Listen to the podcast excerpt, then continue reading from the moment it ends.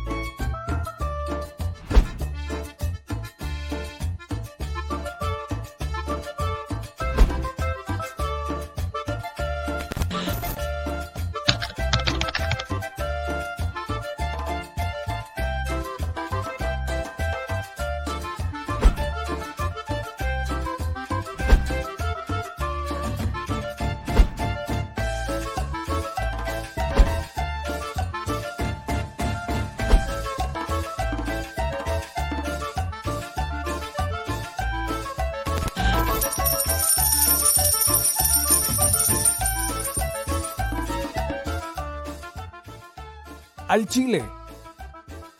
Recuerda que una forma de apoyar nuestro proyecto e impulsarnos a generar más y mejor contenido es a través de los superchats en nuestras transmisiones en vivo. Solo tienes que dirigirte al recuadro donde escribes mensajes, darle clic al símbolo de moneda, colocar los datos de tu tarjeta bancaria, el monto a donar y de forma inmediata se verá reflejado en un recuadro de color con el mensaje de tu preferencia.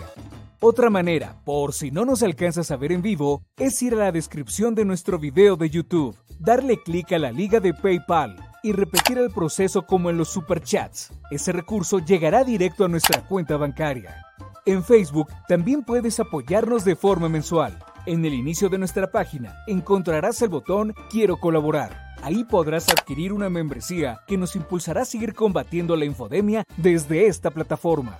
Y si eres de los que no confía en la tecnología, puedes hacer un depósito o transferencia a nuestro número de tarjeta Banamex, desde cualquier establecimiento, banco y hasta tu aplicación móvil. Anótalo.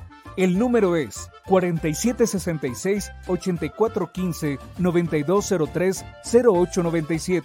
Recuerda, esto es completamente voluntario y es una forma de apoyar e involucrarte más con este proyecto independiente. Hazlo tuyo y comparte.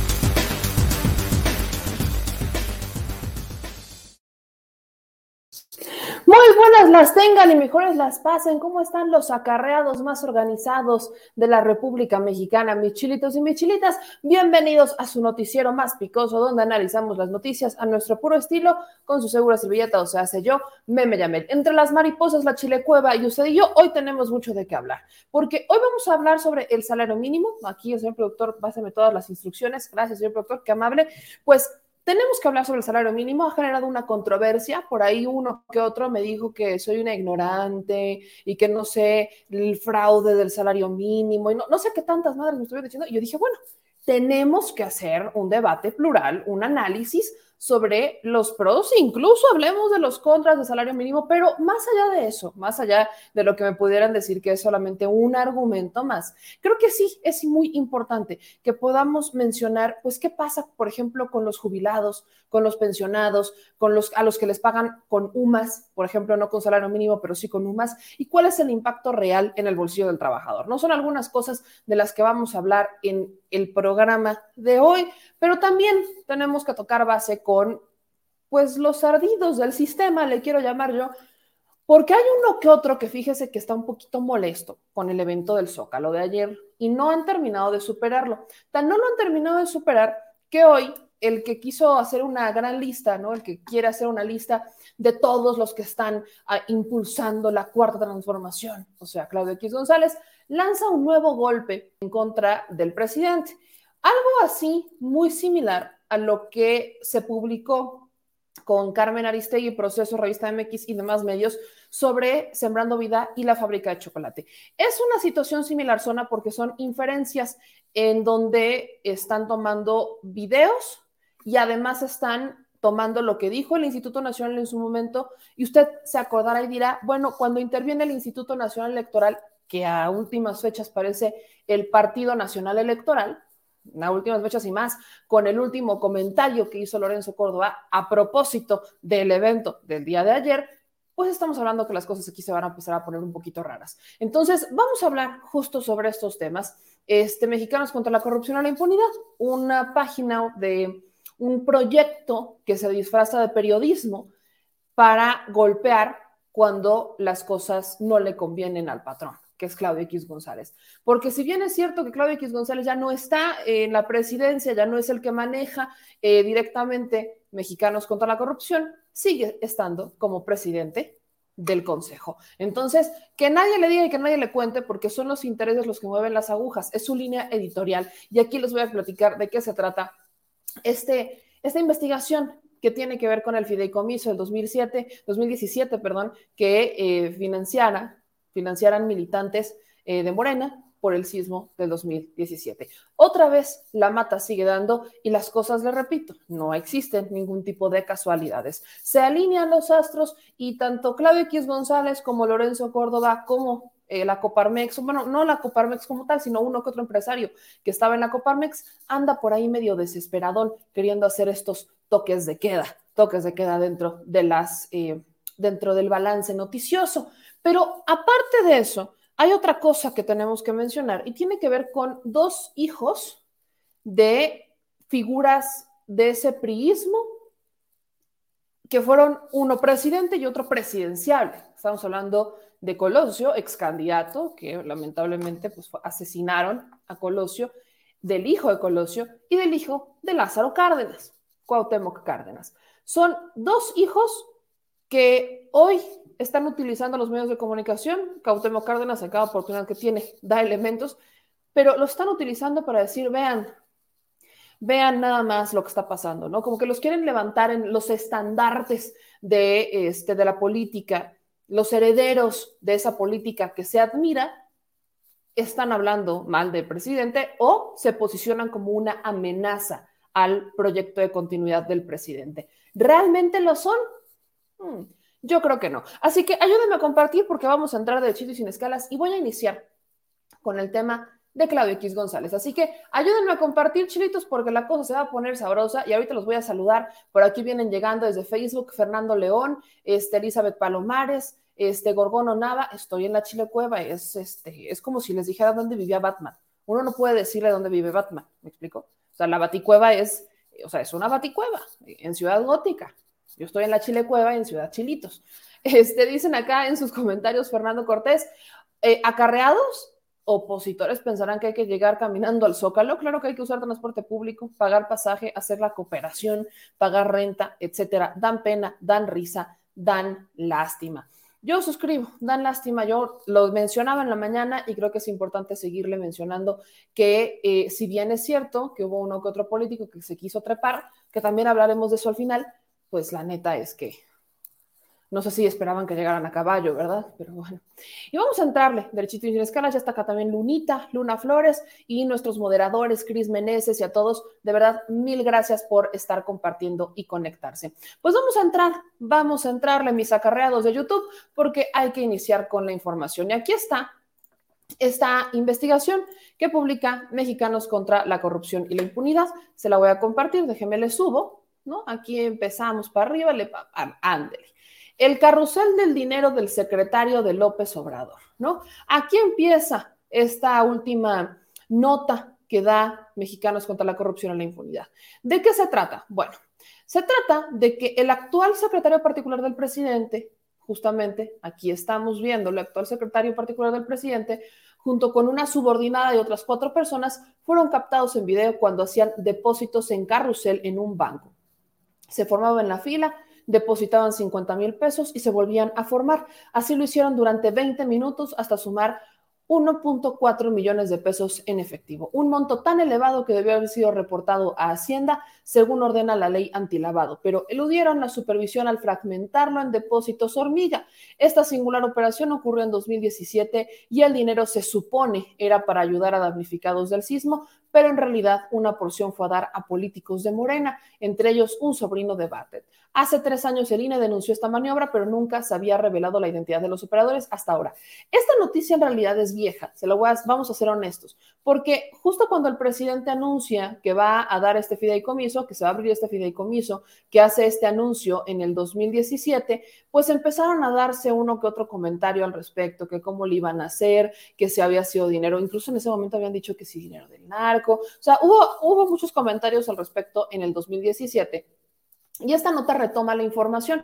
Acá, aparte, nada más para que vea quiénes son los grandes publicadores, publicadores, dije, publicadores de esto, es Mexicanos contra la corrupción la impunidad y Latinos otra vez tienen grandes videos. Me encanta porque dice, en videos en poder de Mexicanos contra la corrupción y la impunidad y Latinos, consta que el 28 de diciembre de 2017, Esquer y Denise Sara, Saurala, Saraulula, Sara, Sarula, ay, así creo que está bien, justo con otras personas, realizaron 28 depósitos por un monto idéntico de 50 mil pesos en un lapso de apenas 20 minutos en la sucursal San Ángel de Banco Afirme hasta subar un millón cuatrocientos mil pesos en efectivo.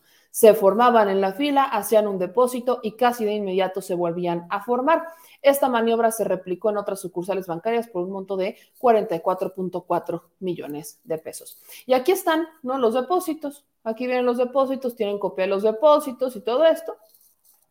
Y dice, las fichas de banco afirme muestran que se hicieron múltiples depósitos por 50 mil pesos cada uno, con una diferencia de apenas unos minutos. Esto pues viene retratado, que si son los depósitos hormiga, y aquí viene el video, ¿no? Alejandro Esquer, Aquí viene el video de cómo es que Alejandro Esquer, que es el actual secretario, realizó estos depósitos. Esos son los videos a los que ellos tienen acceso. Ahí están. Son los videos aparte del cajero, ¿no? Partamos, partamos, por, partamos por eso. Los videos que se presentan son los videos del cajero. O sea, son los videos de atrás del cajero. Así que cuando dicen que en posesión de, o sea, los videos, ¿cómo les llegaron? Pues usted cómo se imaginará que habrían llegado esos videos. ¿Usted cómo se imaginará que habrán llegado esos videos? ¿Quién cree que se los habría mandado? Las propias personas que pues están detrás de Banco Afirme, ¿no? Digo, yo nada más se lo paso al costo. Porque no es como que uno pueda decir, o sea, pueda llegar como hijo de vecina a decir, oye, al cajero, ¿me puedes dar un video que tienes del 2017 del cajero?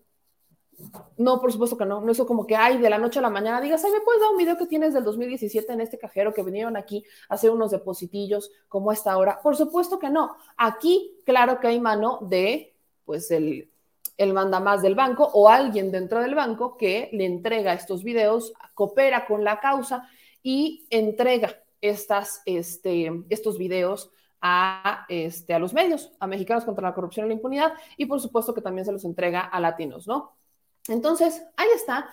Hay mano, hay mano de quien les está entregando. Me encanta cuando dicen nos entregaron estos documentos. Pues bueno, les entregan estos videos, ahí los tienen. Y quiero recordarles cosas que pasaron al respecto en este momento, ¿no? Las cosas que pasaron en aquel momento es que cuestionaban el tema del presidente López Obrador, del fideicomiso, y también recordarán que cuando fue este consejero electoral, Lorenzo Córdoba, a la Cámara de Diputados, el diputado de Movimiento Ciudadano le pregunta sobre el dinero de este fideicomiso. Él hace caso omiso a esa respuesta. Jacob Polemski se molesta porque tenía los documentos, quería el derecho de réplica a lo que estaba señalando Lorenzo Córdoba sobre si se había entregado el dinero del fideicomiso o no a este a los damnificados por el sismo y entonces Jacob en una conferencia cuando se va este Lorenzo Córdoba, pues dice, a ver, lo que pasa es que este es un fideicomiso que nació de nuestro dinero, o sea, no es dinero del partido, nace del dinero de nosotros, nosotros que éramos miembros del partido, cada uno empezó a poner lana, ¿no? Empezamos a poner lana y de ahí, pues entonces empezaron a compartir este dinero hasta llegar llegar al fideicomiso y del fideicomiso compartir ese dinero o entregárselo a los damnificados. Jacob Polemski pues entrega y dice, bueno, aquí están las pruebas, aquí están mis documentos, aquí el dinero se entregó de forma completamente legítima. Y está aquí lo que está retratando es que empezaron a hacer estos donativos, aquí esa es la parte que se tendría que es como la nota, es lo nuevo, es que hicieron depósitos de 50 mil pesos para evadir el reporte a Hacienda ese dinero, el tema de dónde sale el dinero ni siquiera ya es tema, porque a estas alturas ya sabemos que tenemos, o sea, que este dinero pues ellos, lo, o sea, que habría sido como la cooperacha o la vaquita que hicieron entre todos, lo empezaron a juntar y la vaquita que juntaron al final es la vaquita que van a depositar. Ya tenían todo el dinero junto, entonces van y depositan esta vaquita. El error quizás es justamente ese, que lo habrían, habrían hecho los depósitos de 50 mil en 50 mil en 50 mil en 50 mil para que entonces no se reportara al SAT estos depósitos. Acuérdense que depósitos que superarían este, cantidades que tendrían que haber sido revisadas por un tema de lavado de dinero. Entonces, esa, esa es la parte que, este, que desde mi perspectiva, pues tendrían que responder, tendrían que responder sobre por qué no hacer, si estamos hablando de un fideicomiso que se abrió y que entre ellos pues recogieron el dinero, pues el que nada debe, nada teme, al final podrías perfectamente ir a entregar el recurso y pues se tendría que reportar al SAT. Ahí se tendría que explicar por qué no se hizo de esa manera. En eso estoy de acuerdo. Pero aquí involucran al Instituto Nacional Electoral y mencionan que el 18 de julio del 2018, 10 de los 11 consejeros del INE aprobaron un dictamen que de 78.8 millones de pesos que ingresaron al fideicomiso, 44.4 de ellos fueron aportaciones en efectivo de origen desconocido, como las realizadas por Esquer y Denise Saragula. ¿No? Y dicen lo anterior, lo anterior, a pesar de que el propio contrato de fideicomiso establecía que solo estarían permitidas las aportaciones a través de las transferencias electrónicas y cheques. La unidad de fiscalización del INE detectó que hubo un modus operandi donde un grupo de personas realizó estos depósitos en efectivo en lapsos de pocos minutos. Esta es la parte que digo se debe de justificar, pero es algo que ya sabíamos. Esto es algo que ya sabíamos. El proyecto del INE del 2018 menciona que detrás de estas operaciones existió un esquema de organización que obedeció a instrucciones previamente concebidas, que los depósitos obedecen a cantidades idénticas y parte de los recursos investigados fueron depositados el 28 de diciembre de 2017 por seis personas en 28 sucursales este, de 50 mil pesos cada una en la sucursal San Ángel, Banco Afirme, en la Ciudad de México, que en conjunto sumaron 1.400.000 pesos en efectivo. Los depósitos se realizaron en 20 minutos entre las 16.26 y las 16.47 horas de aquel día. El INE solicita a la Comisión Nacional Bancaria de Valores los videos de seguridad de las cámaras de las sucursales involucradas identifica el caso de San Ángel a las seis personas realizadas los depósitos. Estos videos se hicieron públicos en 2018 y ellos, Mexicanos contra la Corrupción y la Impunidad y Latinos, identifican a Alejandro Esquer como una de las seis personas que realizan los depósitos. O sea, le repito, esta información ya se había hecho pública. Esto no es nuevo. Esta información, esto, lo que, esto que le estoy diciendo no es nuevo. Lo único nuevo es que en pues en comunión Mexicanos contra la Corrupción y la Impunidad de Latinos, identifican a Alejandro Esquer, actual secretario particular del presidente, pues que es uno de los que está haciendo estos depósitos. Pero quiero recordarle qué es lo que pasó en ese momento, porque el INE eh, impuso una multa, impuso una multa a Morena, impuso una multa a Morena sobre este, sobre esto, una multa de 197 millones de pesos. 197 millones de pesos.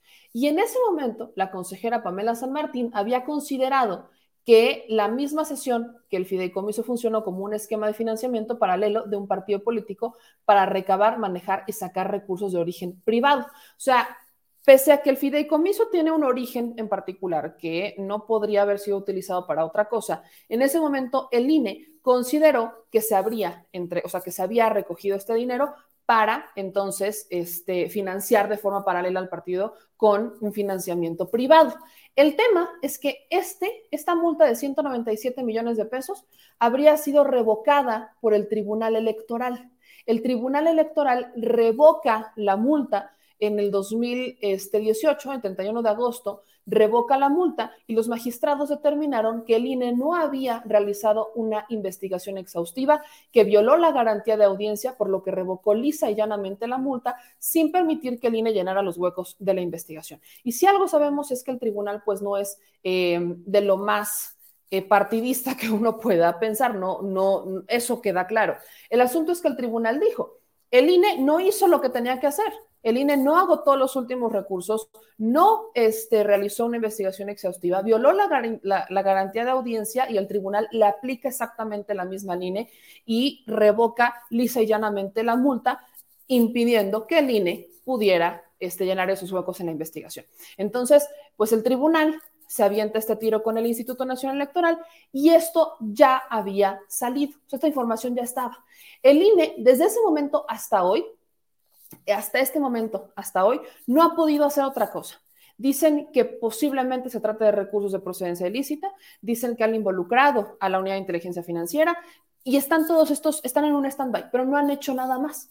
No hay nada más. Y el fideicomiso fue en el 2017. Jet Polensky dice, aquí están los documentos que avalan, no es un dinero que saliera del partido, es un dinero que miembros del movimiento aportamos. Y al final el error que podría, el error que se pudo haber dado es que hicieran estos depósitos de 50 mil en 50 mil para eludir el reporte, el reporte de este depósito. Pero aún así, cuando uno hace estos depósitos, cuando haces depósitos grandes, a veces te piden tus datos. Cuando haces retiros importantes de dinero, te piden tus datos. Entonces, no es como que fuera, o sea, vaya, el error habría que ver por qué se hizo así. Y eso es algo que tendría que justificar en este momento este Esquer, que es el secretario actualmente, el secretario del presidente Andrés Manuel López Obrador, tendría que decir por qué, en ese momento era secretario de Finanzas de Morena, por qué dieron estos depósitos de 50 mil en 50 mil.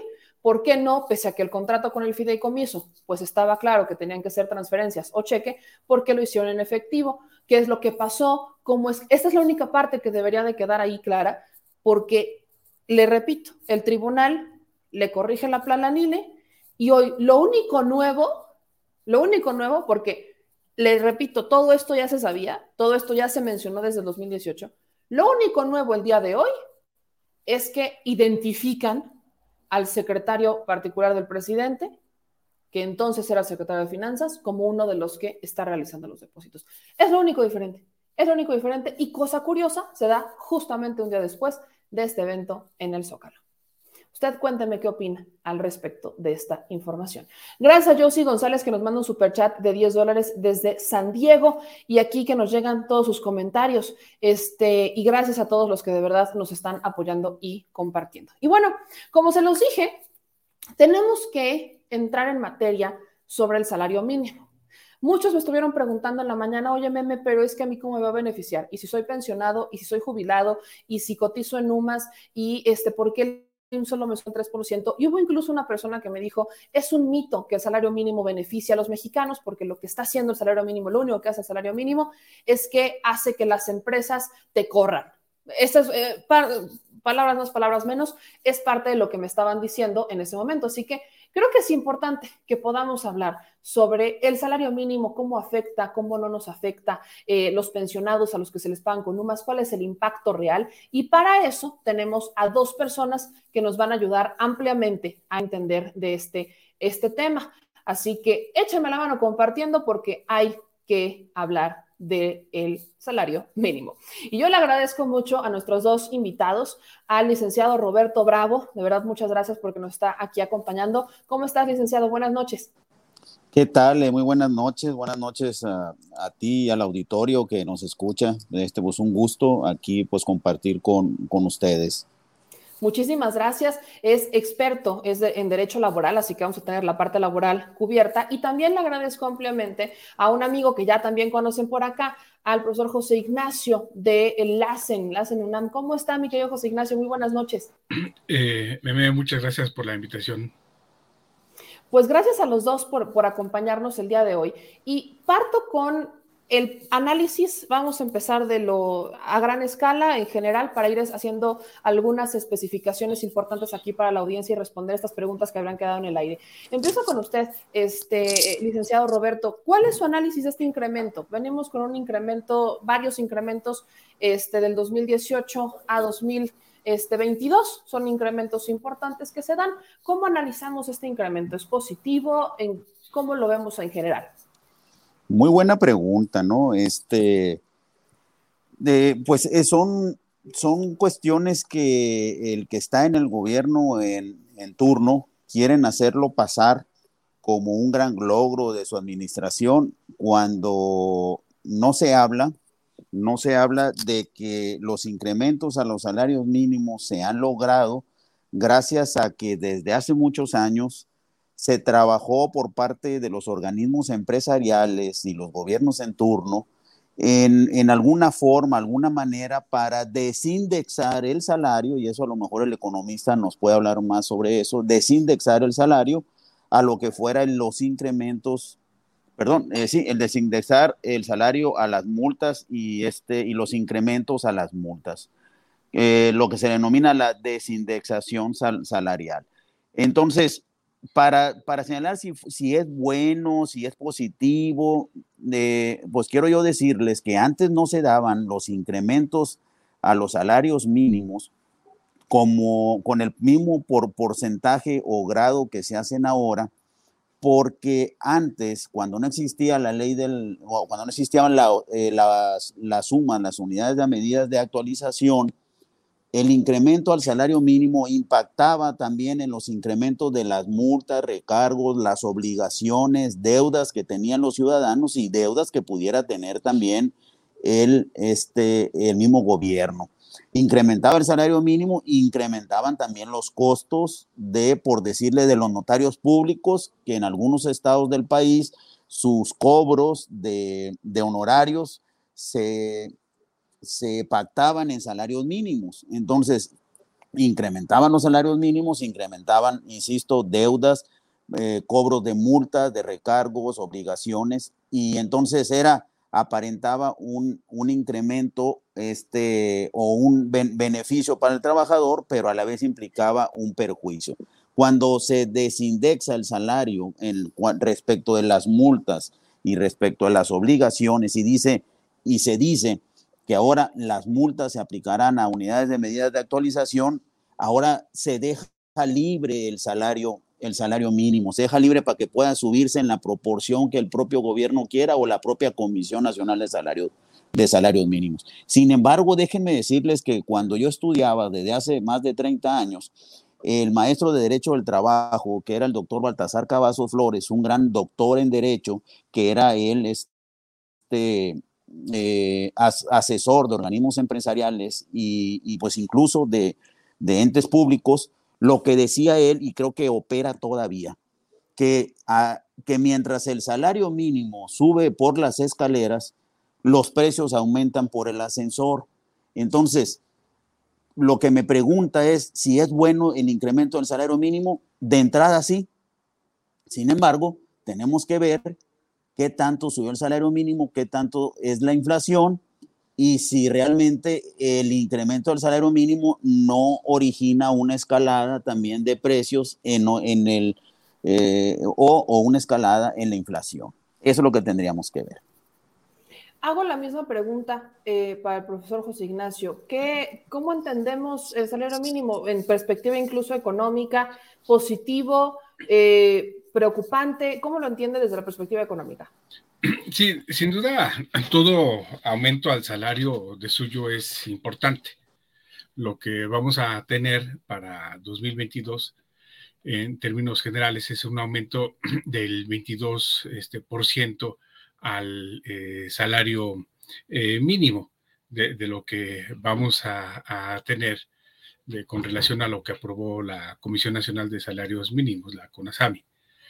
Eh, y aquí, bueno, pues este, habría que eh, eh, irnos hacia la parte de lo que tenemos en torno a, los aumentos al salario este, mínimo, en torno a la parte porcentual y también este, a la, parte de, salarial en torno al aumento porque el aumento general, eh, este, eh, el, nacional exceptuando la, zona norte,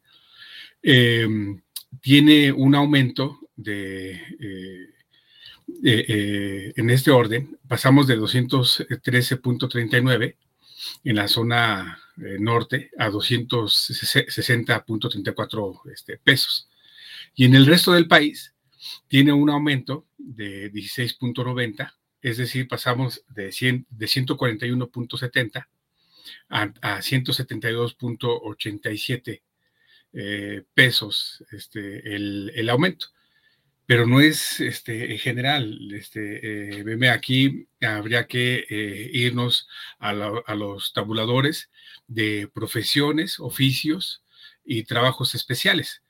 Eh, por ejemplo, el oficial de albañilería en la zona norte estará ganando el, más alto, que es 260.34, y en el resto del país 199.42. Este, em, este, por ejemplo, el encargado de la farmacia, del mostrador de la farmacia, en la zona norte 260.34 y en el resto del país 176.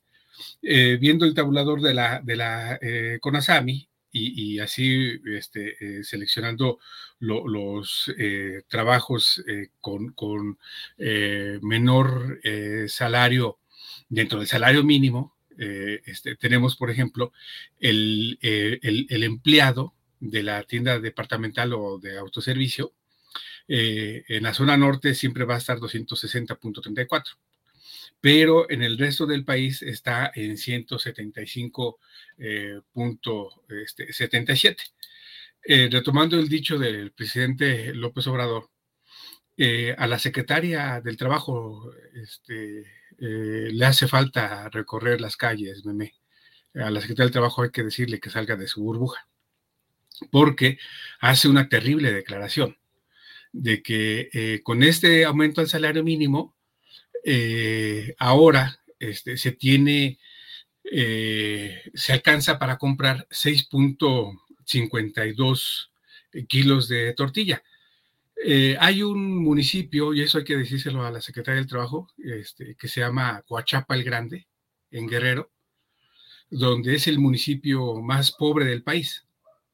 Allí, este, meme, eh, el, kilo de tortillas este, cuesta 24, eh, 23 pesos eh, por 6.52 de lo que dice la secretaria, de que ahora este, va a alcanzar para comprar 6.52 kilos de tortillas. 23 por 6.52 nos da 149 pesos con 96 centavos. Aquí habría que este, decir, por ejemplo, de que la inflación eh, está en, 7.02, eh, pero esa es la, parte este, de porcentual. Eh, anual, nacional. El mensual, este, la de octubre, estuvo en 0.84 que igual, estamos hablando de porcentajes, pero el eh, ejercicio que hicimos en el Laboratorio de Análisis en Comercio, Economía y Negocios de la UNAM es el siguiente. Eh, este, con relación a la preparación de los chilaquiles. Tomate verde, en noviembre con relación a octubre, tuvo un aumento de 28 pesos el kilo.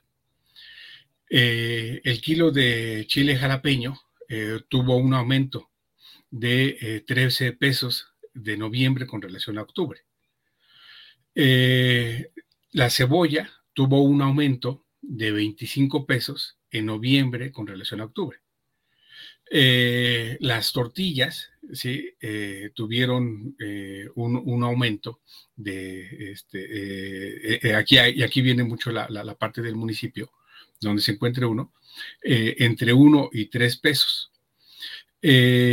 Y ni, hablar, si le ponemos este pollo a esos chilaquiles, eh, eh, hay una pieza que se vende en la pollería que se llama rana. Eh, esta, esta, rana tuvo un aumento de 11 pesos. Ni pensar para la carne, porque la carne tuvo un aumento de 23 pesos. Es decir, para preparar unos chilaquiles, este, de noviembre con relación a octubre, tuvo un aumento, este, este platillo, de 73 pesos. Entonces, es aquí donde este aumento del salario mínimo eh, de 22 este, eh, por ciento con relación a lo que se estaría teniendo en, el aumento para los oficios, no va a alcanzar. Y si, y si la inflación sigue este, eh, aumentando, ¿sí? la, inflación eh, se va a comer este aumento. Hay otro elemento, meme, que poco se contabiliza en, la inflación o en los precios, que es la inseguridad.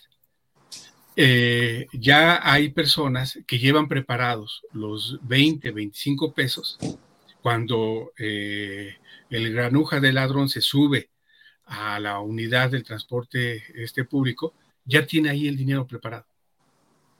que también eso afecta, por supuesto, eh, el ingreso de las, de las familias. Reitero, todo aumento es bueno, sin embargo, aquí hay que ver de manera eh, este, eh, colateral otros efectos que provocan que el, el aumento se diluya. Ahora, aquí quiero hacer la pregunta a los dos, porque eh, ambos me mencionan el tema de eh, la subida de precios, el tema de las multas y hablamos incluso hasta de la inflación. Eh, la CONASAMI mencionó que esta alza de salarios mínimos no atizaría la inflación. El jueves que se instala en sesión permanente este consejo, pues fija este incremento y mencionan que el problema que se vive actualmente de inflación no está relacionado con factores internos, también ya hemos escuchado, tiene mucho que ver el tema de la pandemia, la reactivación económica, cómo es que estuvimos parados un tiempo, empiezan otra vez con producción, productos y servicios, y también empezamos con este ajuste en, este, pues, el, tema laboral. Pero eh, menciona y, y, rescato mucho lo que dijo Luis Mujía, que es el presidente de la Comisión Nacional de Salarios Mínimos, donde dice que la evidencia muestra que el salario mínimo no ha tenido impacto en los precios, que aunque algunas personas puedan creer que el salario mínimo podría influir, estarían equivocados. En el esquema laboral, digo, ambos me lo mencionan. Este licenciado Bravo, la gente nos pregunta, eh, sobre todo me preguntaban en la mañana, ¿cómo impactaría este incremento del salario mínimo, por ejemplo, en aquellos que están pensionados? ¿Cuál es el impacto real de este salario mínimo y cómo entender, vaya, las declaraciones que se dan sobre el tema de la inflación al respecto también? Sí, este, bueno, aquí se, mezcla mucho el tema eh, económico con el jurídico, ¿no? Y, la verdad que este, se me hace eh, excelente la participación del doctor José Ignacio Martínez, porque coincido mucho con lo que él dijo, ¿no? Ahorita. Eh, déjenme decirles que mi percepción como abogado laboralista es que la mayoría de los salarios mínimos que se han señalado hoy en día o que se señalan año con año, comúnmente ya se pagan por encima de lo que señalan los salarios mínimos, por decirle. Decía el, el doctor Martínez que un albañil ganaba ahora vas a ganar 194 pesos, por decir así, ya no me acuerdo los centavos, pero 194 pesos en, en lugares que no sean frontera. Yo me percato que así que un peón de albañil un auxiliar de albañil, lo mínimo que gana en casi todo el país son 200 pesos, lo mínimo, y comúnmente ganan 200, 220, 250 o más. Entonces, la mayoría de las veces está superado. Donde más impacta, y hay muchas empresas en el país, es en el comercio. Ahí sí, la empleada demostrador a veces no devenga este, un salario remunerador o un salario este, muy por encima del salario mínimo. Comúnmente andan ahí rayando en el salario mínimo. Pero bueno, dejo yo ese tema porque se lo dejo más al doctor. Pero en el sentido de la pregunta que usted me hace es cómo impactan en las pensiones. Esa es una pregunta muy interesante. Sin embargo, es, es un poquito largo y voy a tratar de, de, hacerlo bien corto, pero explicando esto. Cuando me dicen tipo de pensión, o sea, cuando me dicen cómo impactan las pensiones, tenemos que ver el tipo de pensiones. En el, las del IMSS y las del ISTE, este, y a veces, a veces también eh, habría que diferenciar pensiones de jubilaciones, ¿no? Porque hay jubilaciones que están eh, pactadas en salarios mínimos. Muy distinto una jubilación que una pensión. Las pensiones vienen de las leyes del IMSS o del ISTE y las jubilaciones comúnmente vienen de los contratos colectivos de trabajo que celebran sindicatos con, con empresas o entes gubernamentales. Entonces, las pensiones, ahí qué está pasando? Ahorita no, no, se, no se percibe bien por la gente, pero está sucediendo esto, que el gobierno está tratando de pagar las pensiones en la medida de las unidades de medidas de actualización, en, en las sumas.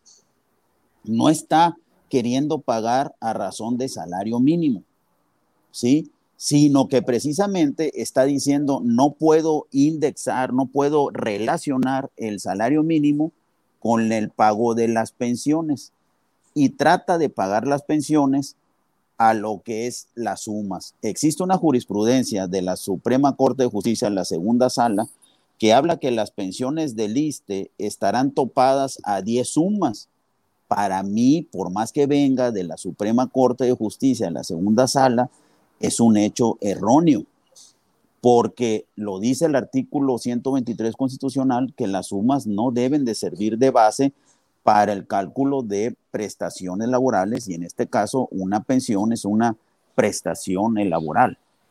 Y sin embargo, si nos vamos a lo que es el IMSS, el IMSS está topando la cotización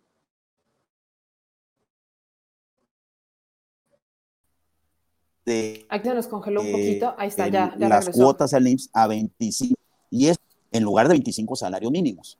Eso significa que puede haber personas que ganen más de 25 UMAS al, al mes o diarias y no van a poder optar por una pensión mayor a 25 UMAS porque resulta ser que está topando el seguro social, la cotización al IMSS a 25 UMAS.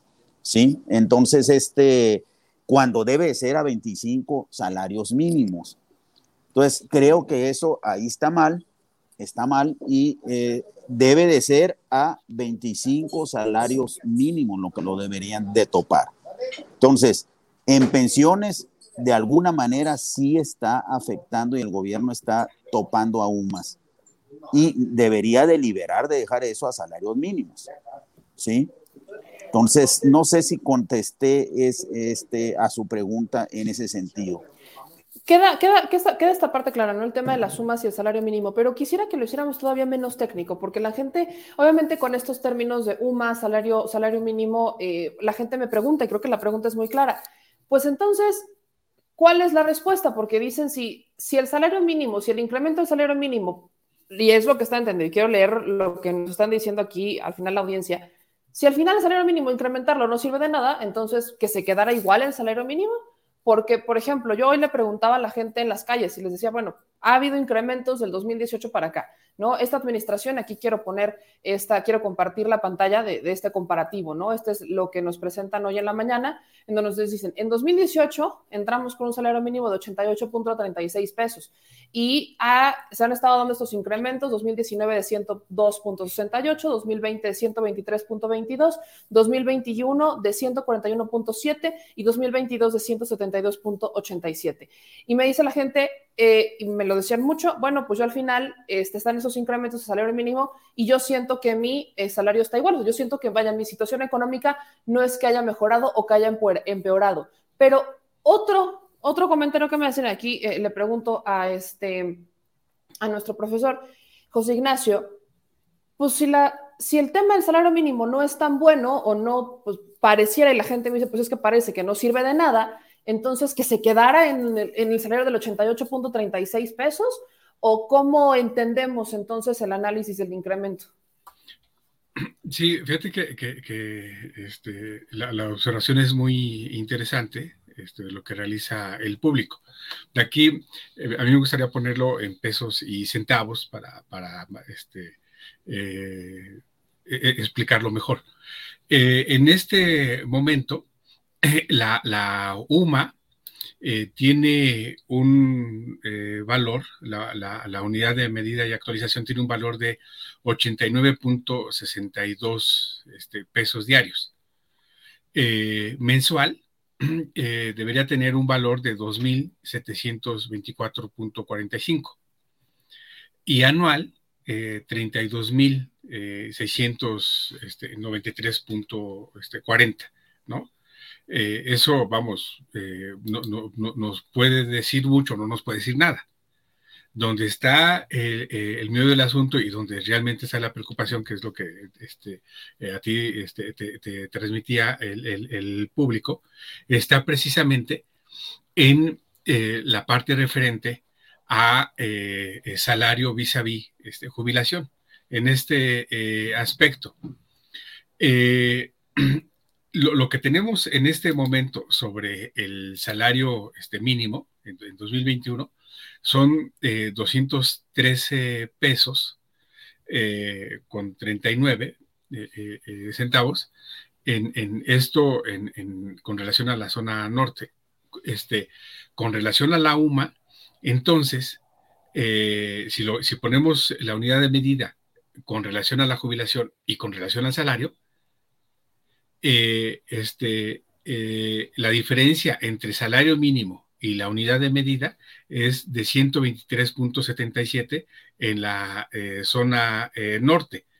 Y esto se, igual se, diferencia con la, parte del resto del país, porque la diferencia entre el resto del país y la, y la UMA es de 51.97 a, datos de 2021.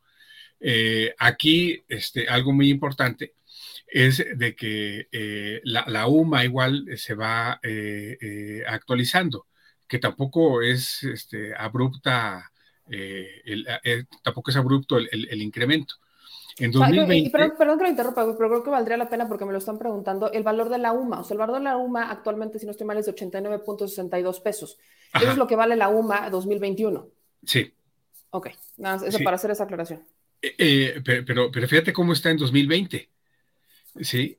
Eh, este, en 2020 es de 86.88 pesos. 88. O sea, este, en, en UMA tuvo un aumento de, eh, vamos, eh, 388, eh, ¿sí? Entonces, ¿esto qué, qué, implica? Si se refleja jubilación con UMA, entonces, este, al final, no estás teniendo un, una jubilación acorde a tu salario sino es acorde a la UMA y es ahí donde está entonces el, kit del, asunto. Eh, si, lo ponemos de manera este, eh, mensual en 2021 con relación a 2020, eh, este año es de 2.724.45 mensual. el año pasado de 2.641.16. Entonces, aquí la, la cuestión está en que una cosa es este, el, tabulador de la unidad de medida, otro es lo que tenemos con relación a eh, el salario y otro más es la, eh, inflación. El, cuadro que tú mostrabas hace un momento sobre cómo a partir de 2018 va incrementando el salario, lo que no nos dice la Secretaría del Trabajo, ¿sí? Eh, allí este, en ese cuadro que, se está mostrando, habría que poner eh, eh, otra línea respecto a la eh, inflación. En, 2018, la, inflación fue, en 2017 la inflación fue de 4.72, 2018 la inflación de 5.55. 2019 tuvo una, este, una, una reducción de casi un punto porcentual, 4.59. 2020 de 5.52 y 2021 ¿sí? vamos a estar cerrando en 7.33. Es decir, el incremento del de, salario mínimo eh, este, se ve afectado por la inflación, pero aún más es afectado eh, por, la, por la UMA. Entonces, eh, lo, que este, bien precisa este, el, abogado Bravo es de que como está indexado o está vinculado, pues, este, la jubilación a la unidad de medida, no te va a alcanzar. Es decir, no, no se va a tener una jubilación este, digna por esta situación referente a eh, eh, eh, la vinculación entre jubilación y UMA. Y es ahí donde entonces pues está este, el, debate en, este, en torno a qué unidad se va a tomar, si es el salario o es la unidad de medida. Ok. Ahora, quiero entrar con, esta, con, algunas preguntas que tiene aquí la gente, que son las que más están, eh, nos están haciendo. Por ejemplo, el tema de la UMA. Me dicen aquí, a ver, toda mi vida trabajo, ¿no? Estoy trabajando y percibo N cantidad de salarios mínimos, etcétera. Y cuando me jubilo, entonces me van a, me cotizan en UMAS. ¿Por qué no me avisan y de dónde sale la UMA y por qué se incrementa el salario mínimo? Eh, por ejemplo, tenemos un salario mínimo que sube de 141 pesos a 172 pesos, ¿por qué cuando ya estoy jubilado, mi UMA, este, pues la UMA vale 89 pesos, ¿no? 88 pesos, 89 pesos. ¿Por qué me hacen este cambio? ¿De, ¿De, dónde nace esta decisión de que si hay un incremento del salario mínimo, pues no impacte en aquellos que ya están jubilados o pensionados, ¿no? Y ahí voy con el licenciado Bravo. Sí, este, ahí pues otra vez tengo que volver a que tenemos que diferenciar en las pensiones, ¿no? Porque hay diferentes tipos de pensiones, pero para hacerlo más o menos accesible a todo público es que en el caso de, de las pensiones, del Seguro Social, hay la ley famosa del 73 y la ley del 97. Ahí yo tengo que decirles que los que se pensionen con la ley del 97 en una cuantía, la cuantía mínima, que es como decir un salario, un salario mínimo, sí le va a servir que el salario mínimo vaya aumentando porque su pensión aumentará conforme aumente el salario mínimo. O sea, los que se pensionen o se jubilen con la ley del 97, que apenas empiezan a jubilarse eso, ¿no? Los van a, pensionar o a jubilar con, este, con el salario mínimo, pero será a los que dan el salario mínimo, su, su, cuantía mínima será el tope hacia abajo, pues el, es un salario mínimo. Sin embargo, los que se vayan a pensionar con la ley del 73, que eso es una gran cantidad de, pues, de gente, los que ya están pensionados su, el, el, aumento de su pensión no aumenta conforme aumenta el salario mínimo, sino conforme a otro índice que es que tiene que ver inflación y tiene que ver ahí también el Banco de México y la suma, es una mezcla, ¿no? Entonces, para el a los que ya tienen pensión no les va ni a beneficiar ni a subir el hecho de que aumente el salario mínimo. A los que se vayan a pensionar en los próximos años, el aumento del salario mínimo no les va a beneficiar, sino que les va a beneficiar cuando aumenten las sumas. Y la mala noticia es que las sumas, el propio gobierno, las está rezagando. Y dice, ay, miren, aumenta, nos hace la cortina de, humo diciendo que está subiendo el salario mínimo, pero no hablan de que están dejando rezagadas las sumas y los que se pensionen próximamente será a UMAS y no a salarios mínimos y este, nos obligan a cotizar a un salario y, la, y al rato van a decir incluso que van a topar hasta las sumas. No sé si me expliqué. ¿Ese, rezago por qué se da o de quién depende la decisión? ¿Cómo se toma la decisión de incrementar una UMA? Bueno, es, es el INEGI que depende del, del propio este, gobierno, ¿no? Es el INEGI el, el, que determina eso se incrementa la UMA y qué variables toma en cuenta el INEGI para decir o proponer cuánto debe subir una UMA. Bueno, también toma el índice nacional de precios al consumidor y, otras y otras cuestiones, pero pues siempre esas cifras son muy manejables, ¿no? Que la canasta básica, que acá, que esto otro, pero son, son muy manejables y a final de cuentas a mí como ciudadano pues no me interesa cómo la manejen, sino que me interesa que, se va, que sea una pensión dinámica la que yo tenga y dinámica que sea acorde a lo que a lo a, conforme vaya subiendo la inflación y los precios y no me vaya yo quedando rezagado, ¿no? Que al rato la suma no me alcance para nada como, como está sucediendo, como va a ir sucediendo, ¿eh?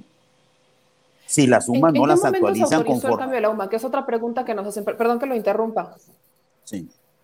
Fue en el año 2016 cuando hubo una reforma y aparecieron las ah, sumas. una reforma también. ¿Quién autorizó el, tema de la UMA?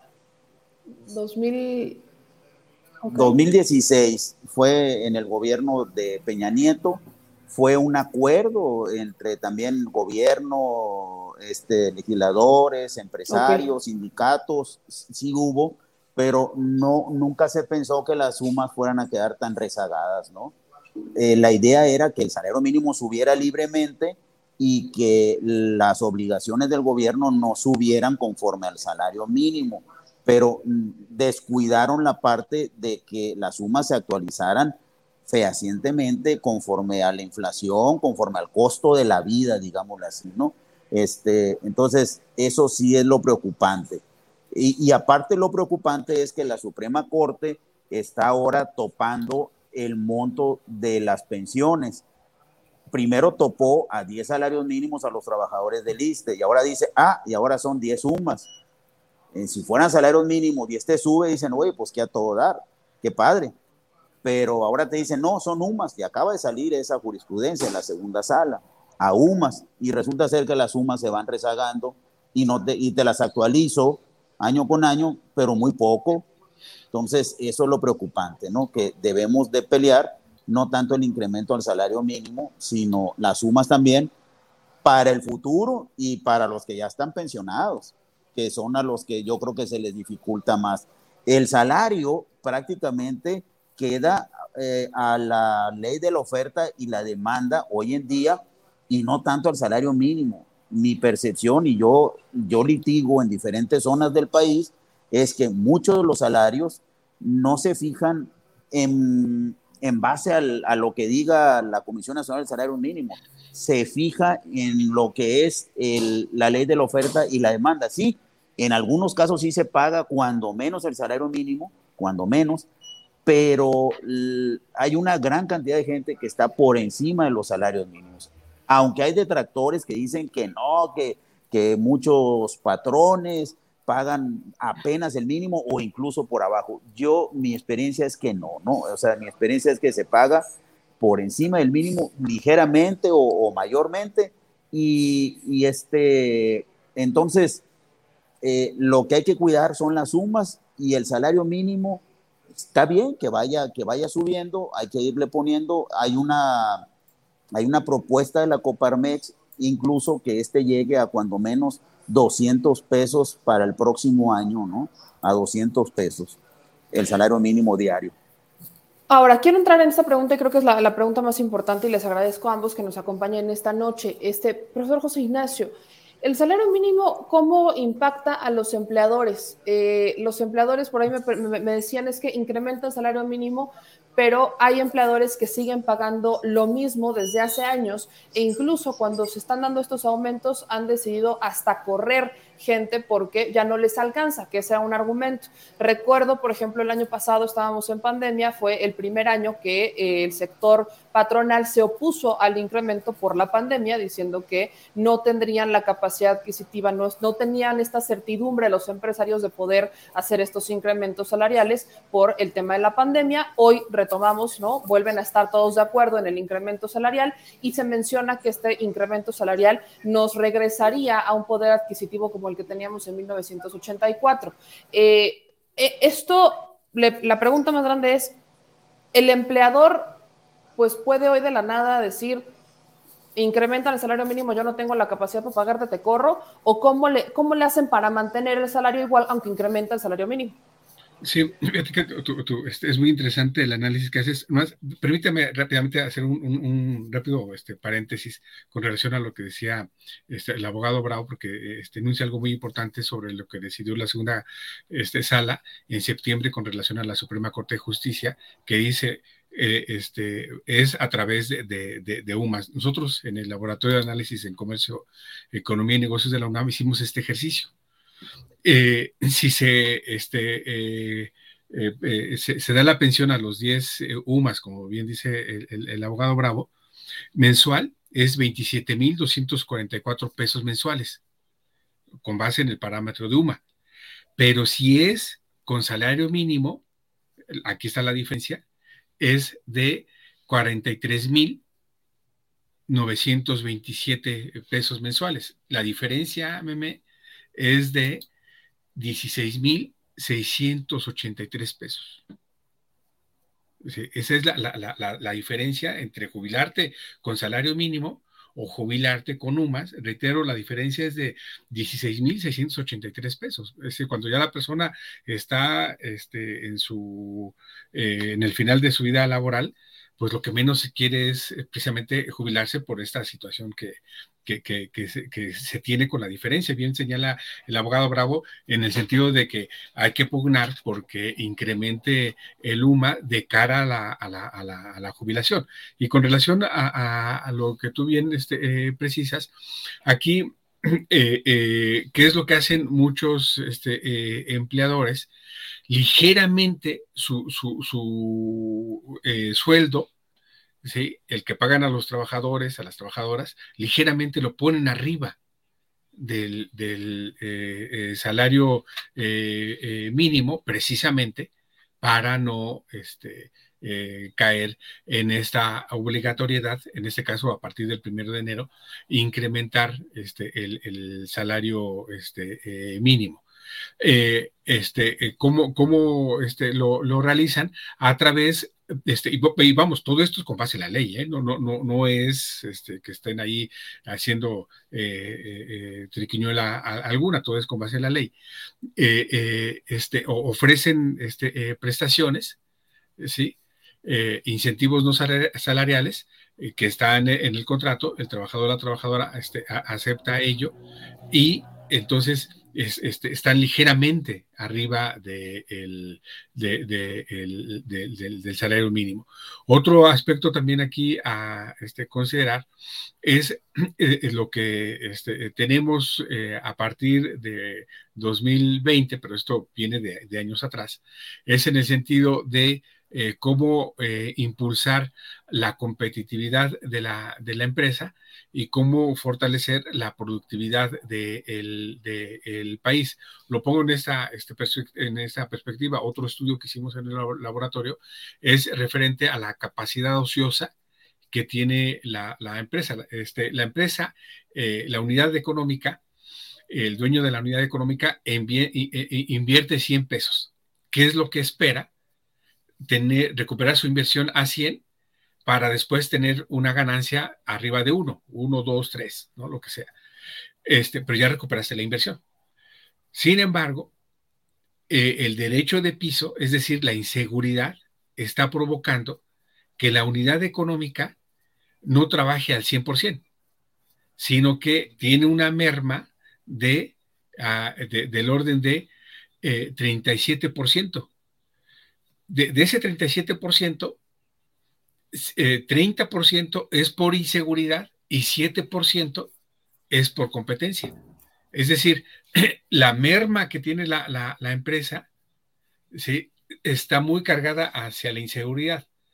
Por lo tanto, eh, cuando se obliga a aumentar el salario mínimo eh, y, no está la, unidad económica en las condiciones para pagar ese aumento porque tiene que invertir en cuestiones de, inseguridad, ¿a qué nos enfrentamos? Precisamente a esta cuestión de, eh, de, despedir uno o dos de eh, reducir su este, eh, producción para poder pagar. Ahora, nos estamos enfrentando a una situación que no se había visto en la historia económica este, reciente, ni nacional ni internacional, que es la, escasa oferta de este, insumos, componentes, ¿sí? a raíz precisamente de que se tuvo la, producción. Y esto a dónde este, nos lleva, le pega a la, inflación, ¿no? Entonces, ¿qué es lo que este, eh, necesitamos resolver? En primera instancia, eh, es lo que nosotros le, denominamos blindar a la producción, es decir, eh, ofrecer mayor seguridad. Y, aquí viene mucho este, la cuestión presupuestal, meme, este, para, que se aprobó para el próximo año. Eh, para el próximo año eh, tenemos un déficit presupuestal del orden de 875 mil millones de pesos. Se aprobó un presupuesto de 7 billones 88 mil millones de, pesos. Eh, este, y hubo un aumento de 875 mil millones de, pesos en 2022 con relación a, 2021. Esto es algo muy lógico. Si este, nos aumentan el presupuesto, ¿qué quiere decir? Que debemos entregar más y mejores resultados. Es decir, desde ya el gobierno en sus tres niveles debe mejorar la seguridad precisamente en aras, uno, de este, eh, fortalecer la, producción y dos, generar eh, este, ventas, consumo, para que eso, la empresa pueda vender y pueda contratar más. En caso que no, eh, disminuye la planta laboral a raíz de que la inversión productiva también está disminuyendo y esto nuevamente, ¿de qué sirve que aumenten el salario mínimo si este, se está generando despido, no porque afecte el, salario, el aumento del salario mínimo directamente a la empresa, no, sino es la inseguridad que está mermando a la unidad económica, ¿sí? en torno a eh, lo que tenemos en la economía nacional. Cierro con una última pregunta y eh, les agradezco a ambos y obviamente si quieren hacer comentarios al respecto de lo que dijeron estaría, estaría increíble. Eh, veo que aquí la polémica recae o digamos la duda de todos recae entre UMA y salario mínimo. Si incrementa el salario mínimo, ¿por qué no incrementa la UMA? Y eh, ¿por qué el incremento del salario mínimo pues no me da el beneficio o digamos que me da un mayor poder adquisitivo? Yo lo decía, la gente me está diciendo que con todo y un año de pandemia, ellos han estado tablas. Creo que eso, tomando en cuenta el año de pandemia, desde la perspectiva de abajo, es positivo. Tomando la perspectiva de abajo, la gente me dice, con todo el incremento estoy tablas, ¿no? Cuando uno pensaría que si incrementa el salario mínimo tendría que incrementar el poder adquisitivo. Eso es un punto. Pero la pregunta que hoy me queda, y con esta les agradezco a los dos, es, pues entonces, sería, ¿cuál sería la propuesta? ¿Desaparecer las sumas? ¿Incrementar las sumas? ¿Cuál es el propósito de la creación de la UMA? Si al final, pues vaya, el tema de la inflación, con o sin salario mínimo, lo obtenemos. Y ahorita tenemos el tema de pandemia. Y lo que preocupa a algunos es esta unidad este, de medida con la que se están cotizando algunas cuestiones, multas y demás. ¿La UMA a quién le sirve? ¿Para blindar al gobierno o a quién le beneficia? ¿Hay que quitar la UMA? ¿Hay que incrementar la UMA? ¿O qué, qué es con esto? Gracias a ambos y voy con el licenciado Bravo. Gracias por, mire, eh, muy buenas preguntas y, excelente para mi punto de vista la participación del, eh, del doctor, que es muy claro para mí, pues menos. Eh, las sumas yo creo que sí tienen que incrementarse en una proporción mayor, porque ahorita para como se ve la, la actualización de las sumas, pareciera más un blindaje para el gobierno en el pago de de las pensiones. Es como una salida, yo lo veo como una salida para el problema de las pensiones del gobierno y que va a ir, va a ir siendo gradual y como que para que el pueblo no, no se dé cuenta. Es como, como dicen el ejemplo de, la rana, que la meten en agua, en agua fría y la van calentando poco a poco hasta que revienta. Así yo creo que, que pueden ser las sumas si no se actualizan. Tienen que irse actualizando, a lo mejor no en la medida en que suba el salario mínimo, pero sí en una medida mayor a lo que ahorita lo están haciendo y tendrían que ver el costo de la vida misma. Si no, al rato va a haber un problema que a los pensionados y a los próximos a pensionarse no les va a alcanzar para subsistir este, en, ya como pensionados. Eh, y algún otro concepto que se tiene que ver es que yo, mi, mi propuesta también sería que, que, haya mayor certidumbre para las empresas, hombre. Eh, a, veces hablan de neoliberalismo y como si fuera el gran, el gran problema de, del mundo o de nuestro país. Y, y, yo lo que yo veo es la certidumbre. El doctor habla del costo para las empresas de, por la inseguridad que es obvio que es fatal en la inseguridad. Yo creo que todo mundo, a todo mundo nos ha afectado o tenemos algún pariente que le ha afectado la inseguridad. Pero hay otros costos a las empresas como es cuestiones de tramitología. Alguna vez yo oí que eran miles de millones de pesos que año con año los empresarios tienen que gastar por cuestiones de tramitología, por el tiempo que tardan en hacer un, en la apertura una empresa, en pagar impuestos, en pagar a lo mejor hasta las tenencias de los carros. Y además agreguemos la incertidumbre que están generando ciertas políticas económicas. Pongo el caso de, de toda la regulación en el tema de la subcontratación, que ha impactado mucho en el tema de la construcción. Entonces, este, ¿por qué ha impactado? Porque hay gente que dice, bueno, yo tengo unos terrenos, pero no sé construir, pues voy a contratar, voy a subcontratar a, un empresario o a, un ingeniero que me haga la construcción de casas o de un edificio, ah, y se vuelve un problema, se vuelve un, un mayor costo por la tramitología y a veces determinan no, no, este, eh, no formalizando ese negocio de la construcción por todo lo que el gobierno nos dice de, la subcontratación y que trata a los empresarios como criminales y subcontratas porque está prohibido salvo en unos ciertos casos. Entonces, por último, yo les diría, mi propuesta es esa. Y hay otra propuesta también que implica otro costo. El, cuando, un, cuando un patrón quiere separar a un trabajador porque es improductivo o porque robó o porque X determina, para no echar yo a, un, a un trabajador, eh, ¿sí? Este, tiene un costo también para el patrón.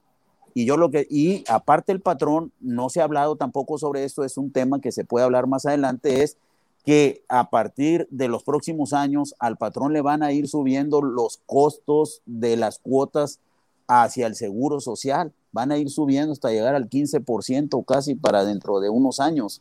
Entonces va a aumentar el costo para un patrón.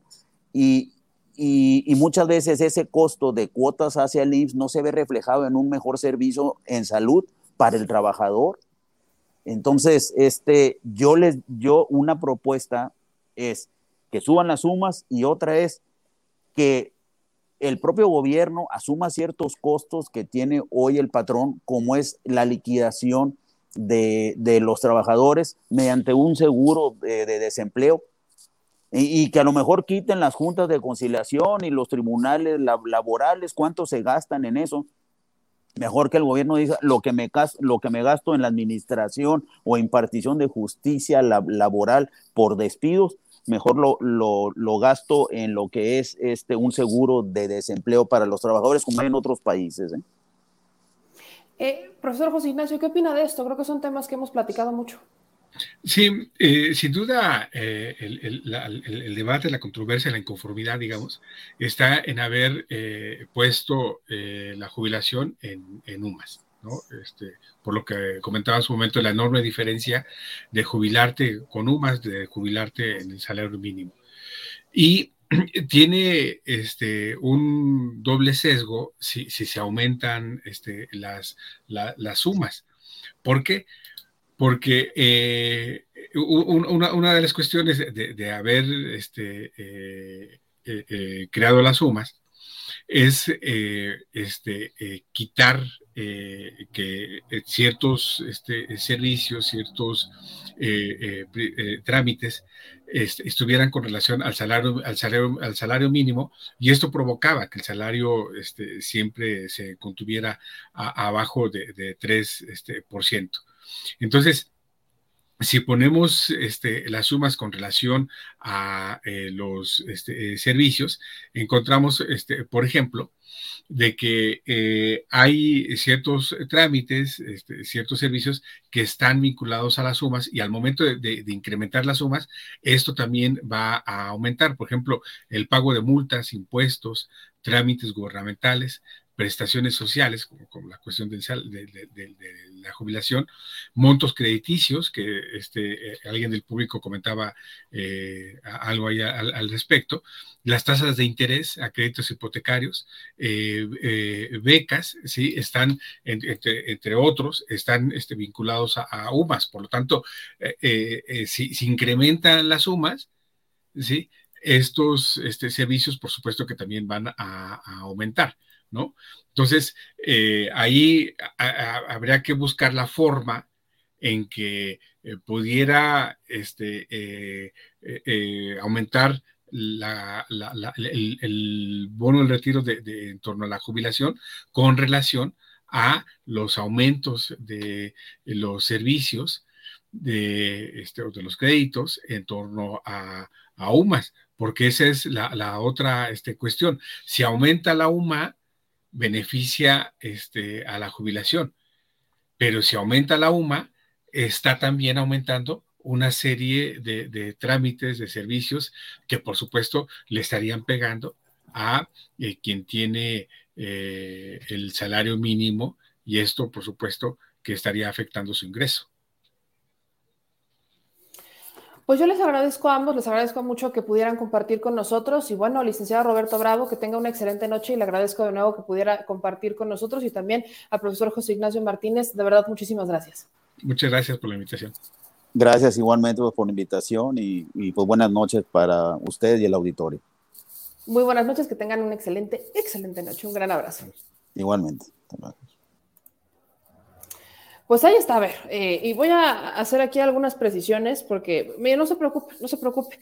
Mañana tenemos otro, otro de esto, porque sí, eh, discrepo mucho con lo que dijo el, abogado cuando dice que quiten los, eh, las juntas de conciliación y el tema de la subcontratación. Soy muy honesta si de por sí tenemos un esquema de justicia laboral bastante precario para el trabajador, ahora imagínense que le quiten las herramientas para que el trabajador eh, pues se pudiera defender, de por sí es complicado, ¿no? Ahora, otra cosa importante es mencionar el asunto de eh, las sumas, ¿no? ¿Quién, es la ¿Quién creó las sumas?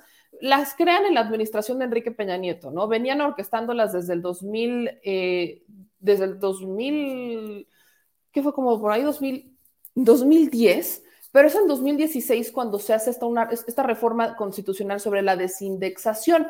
¿Qué es lo que buscaban en el 2016? Bueno, crean esta unidad de medida y actualización que se llama UMA, que en un principio iba a, o, bueno, el origen es que sustituye al salario mínimo para los asuntos o más las obligaciones de los gobernados, como son eh, ordenamientos eh, jurídicos, tales como multas, derechos y otros. Esto y esta es la teoría, por eso digo que la teoría está muy lejos de la práctica. La teoría es que eh, al sacar o al separar el salario mínimo, al tener una unidad de medida para las multas, para las obligaciones y todo esto, pues por ejemplo te iban a calcular, ¿no? Hoy por hoy las multas te las calculan en UMAS no te las calculan en salarios mínimos. Este, obligaciones que tienes que pagar, todo te lo calculan con UMAS y no en salarios mínimos para que, pues, si incrementan el salario mínimo, si incrementan el salario mínimo, no pegue en las obligaciones que tendrías que pagar y entonces el salario mínimo queda como libre, ¿no? Como una forma de que no incrementara el tema de la inflación. Yo vuelvo al tema que sea, estamos, estamos desmitificando el tema de la inflación y la relación con el este, salario mínimo, porque hemos visto que la inflación con o sin incremento de salario mínimo, la realidad es que, pues, la inflación ahí está y la inflación tiene otros factores que hay que tomar en cuenta. Hoy por hoy tenemos la pandemia como un, uno de los puntos más importantes que ha determinado la inflación y el salario mínimo, vaya, el salario mínimo es una, este, es otra cosa, ¿no? Las están separando. Pero Se presume como logro el tema de la UMA que el salario mínimo pudiera funcionar como un instrumento de política pública independiente y que cumpliera con el objetivo constitucional de ser suficiente para satisfacer las necesidades normales de un jefe de familia en el orden material, social y cultural y que pudiera promover una educación obligatoria de los hijos. ¿no? En, esto es lo que digo que en la creación de esta reforma constitucional sobre la desindexación crean la UMA para separarla del salario mínimo y que se aplique como una referencia para determinar una obligación a cargo de los gobernados. Esto es lo que así se pensó en el 2016. Entonces, la pregunta que quedaba en el aire es, si separamos, si en el 2016 separamos la UMA, ¿no? Separamos la UMA para supuestamente incrementar el salario mínimo y que entonces el salario mínimo representara un ingreso más libre, ¿no? Llamémoslo así, más libre de este, para las familias porque no incrementaban el salario mínimo. Esa es la, la pregunta que quedaba es, ¿por qué si había un pretexto, por qué no se daba este incremento en el salario mínimo? Ahora, lo que hoy se argumenta, ¿cómo impacta el salario mínimo? ¿Cómo impacta el tema de la UMA? La UMA actualmente, actualmente vale 80 y le estaba haciendo 89 pesos. Es lo que vale la UMA, 89 pesos. El incremento que se le da a la UMA año con año es mínimo de 86 pesos estaba en el 2020, a 2021 pasó a 89. Entonces, la UMA va, va realmente incrementando poco a poco. ¿Cómo, quién determina la UMA? El INEGI. El INEGI sí tiene financiamiento público, pero es como el INE, es eh, independiente. ¿No? Y también hay que recordar que en, en, tiempos de Enrique Peña Nieto, cuando hacen, esta, hacen algunos cambios en el INEGI, para que el INEGI pudiera incluso cambiar la forma de medir la pobreza para que entonces Enrique Peña Nieto saliera diciendo, miren, nosotros ya sacamos de la pobreza extrema a millones de pobres. Y no es cierto, lo único que hicieron es que los midieron diferente, seguían percibiendo exactamente lo mismo, o sea, nada, y seguían este, siendo pobres. Nunca lo sacaron, nunca mejoró su situación de vida, solamente que la forma de medirlo del INEGI fue distinta. Y esta parte creo que era, es importante cuando mencionamos el INEGI. Ahora, ¿cuál es la propuesta? Hay quienes dicen, pues hay que incrementar las sumas, que es lo que mencionaba el abogado, tiene que incrementar la UMA, la UMA ha quedado rezagada, el INEGI tiene que incrementar la UMA. Pero aquí la pregunta que muchos me hacen, bueno, si vamos a incrementar la UMA, ¿por qué a lo mejor la desaparecemos y que otra vez todo se cotiza a salario mínimo? Que todo se cotiza a salario mínimo, como antes se hacía. Si ya vimos que el mito de la inflación, pues ni tanto, que no va por ahí, pues no, la unidad de medida de actualización no tendría ninguna justificación. ¿Me explico? Ahora, otra cosa que queda en el, en el aire, otra cosa que queda este, en la, digamos que en, la nube que esperamos también poder resolver mañana, es si ahora todo se cotizaría o incrementan la UMA o se cotizaría todo en salario mínimo, pues nosotros tendríamos que pagar más, por ejemplo, prediales, incrementarían los precios de obligaciones que tendremos que pagar con el Estado, derechos y obligaciones que tendremos que pagar con los estados. Por eso es que entra él, qué tanto nos beneficia y qué tanto no nos, este, nos beneficia el tema de la UMA, ¿no? Por ejemplo. Mañana espero que podamos resolverlo. Mañana tenemos otro debate al respecto del salario mínimo. Y hay otra cosa, hay otra cosa que queda, que queda aquí en la, este, en la gran pregunta que nos hacemos, y es el tema de los empleadores. Y yo, yo se los pregunto a ustedes. Cuando hablamos de salario mínimo, pues tenemos que preguntar cómo ha impactado el incremento del salario mínimo. Y muchos me han dicho, bueno, es que en realidad el salario mínimo, pues está, eh, o sea, me han dicho, pues yo lo veo igual. O sea, mi, mi, percepción económica del 2018 o del 2019 a la fecha es tablas, es completamente tablas. Y yo les digo, si metemos, si decimos está tablas, pero lo leemos nada más tablas, pues nos quedaríamos ah, pues, ¿cómo es posible que incrementan el salario mínimo año con año y te quedas tablas? Hay factores que están de por medio. Factor uno, pandemia. Creo que es importante que sí volvamos a mencionar pandemia. El factor uno, pandemia, es que nuestra situación económica hubiera sido peor, hubiera sido mucho peor cuando vemos que no hubiera un incremento. Si no se hubiera dado un incremento, quizás hoy muchos estaríamos, estaríamos como en esta laguna. Y otra cosa, si existe una eh, pues una batalla, vamos a mencionarlo, entre un sector, no todos, un sector de los empresarios y esta administración. Y son los más grandes, son los empresarios que teóricamente deberían y tienen la posibilidad de cumplir con la ley de trabajo de pies a cabeza. Entonces, si esta posibilidad de cumplir con la ley de trabajo de pies a cabeza, pues entonces la pregunta que uno se hace es, si incrementa el salario mínimo y se supone que es la iniciativa privada la que está impulsando que incremente el salario mínimo, ¿por qué ellos no le incrementan el salario mínimo a los empleadores o a los empleados, a los trabajadores? Bueno, ahí entra una resistencia también.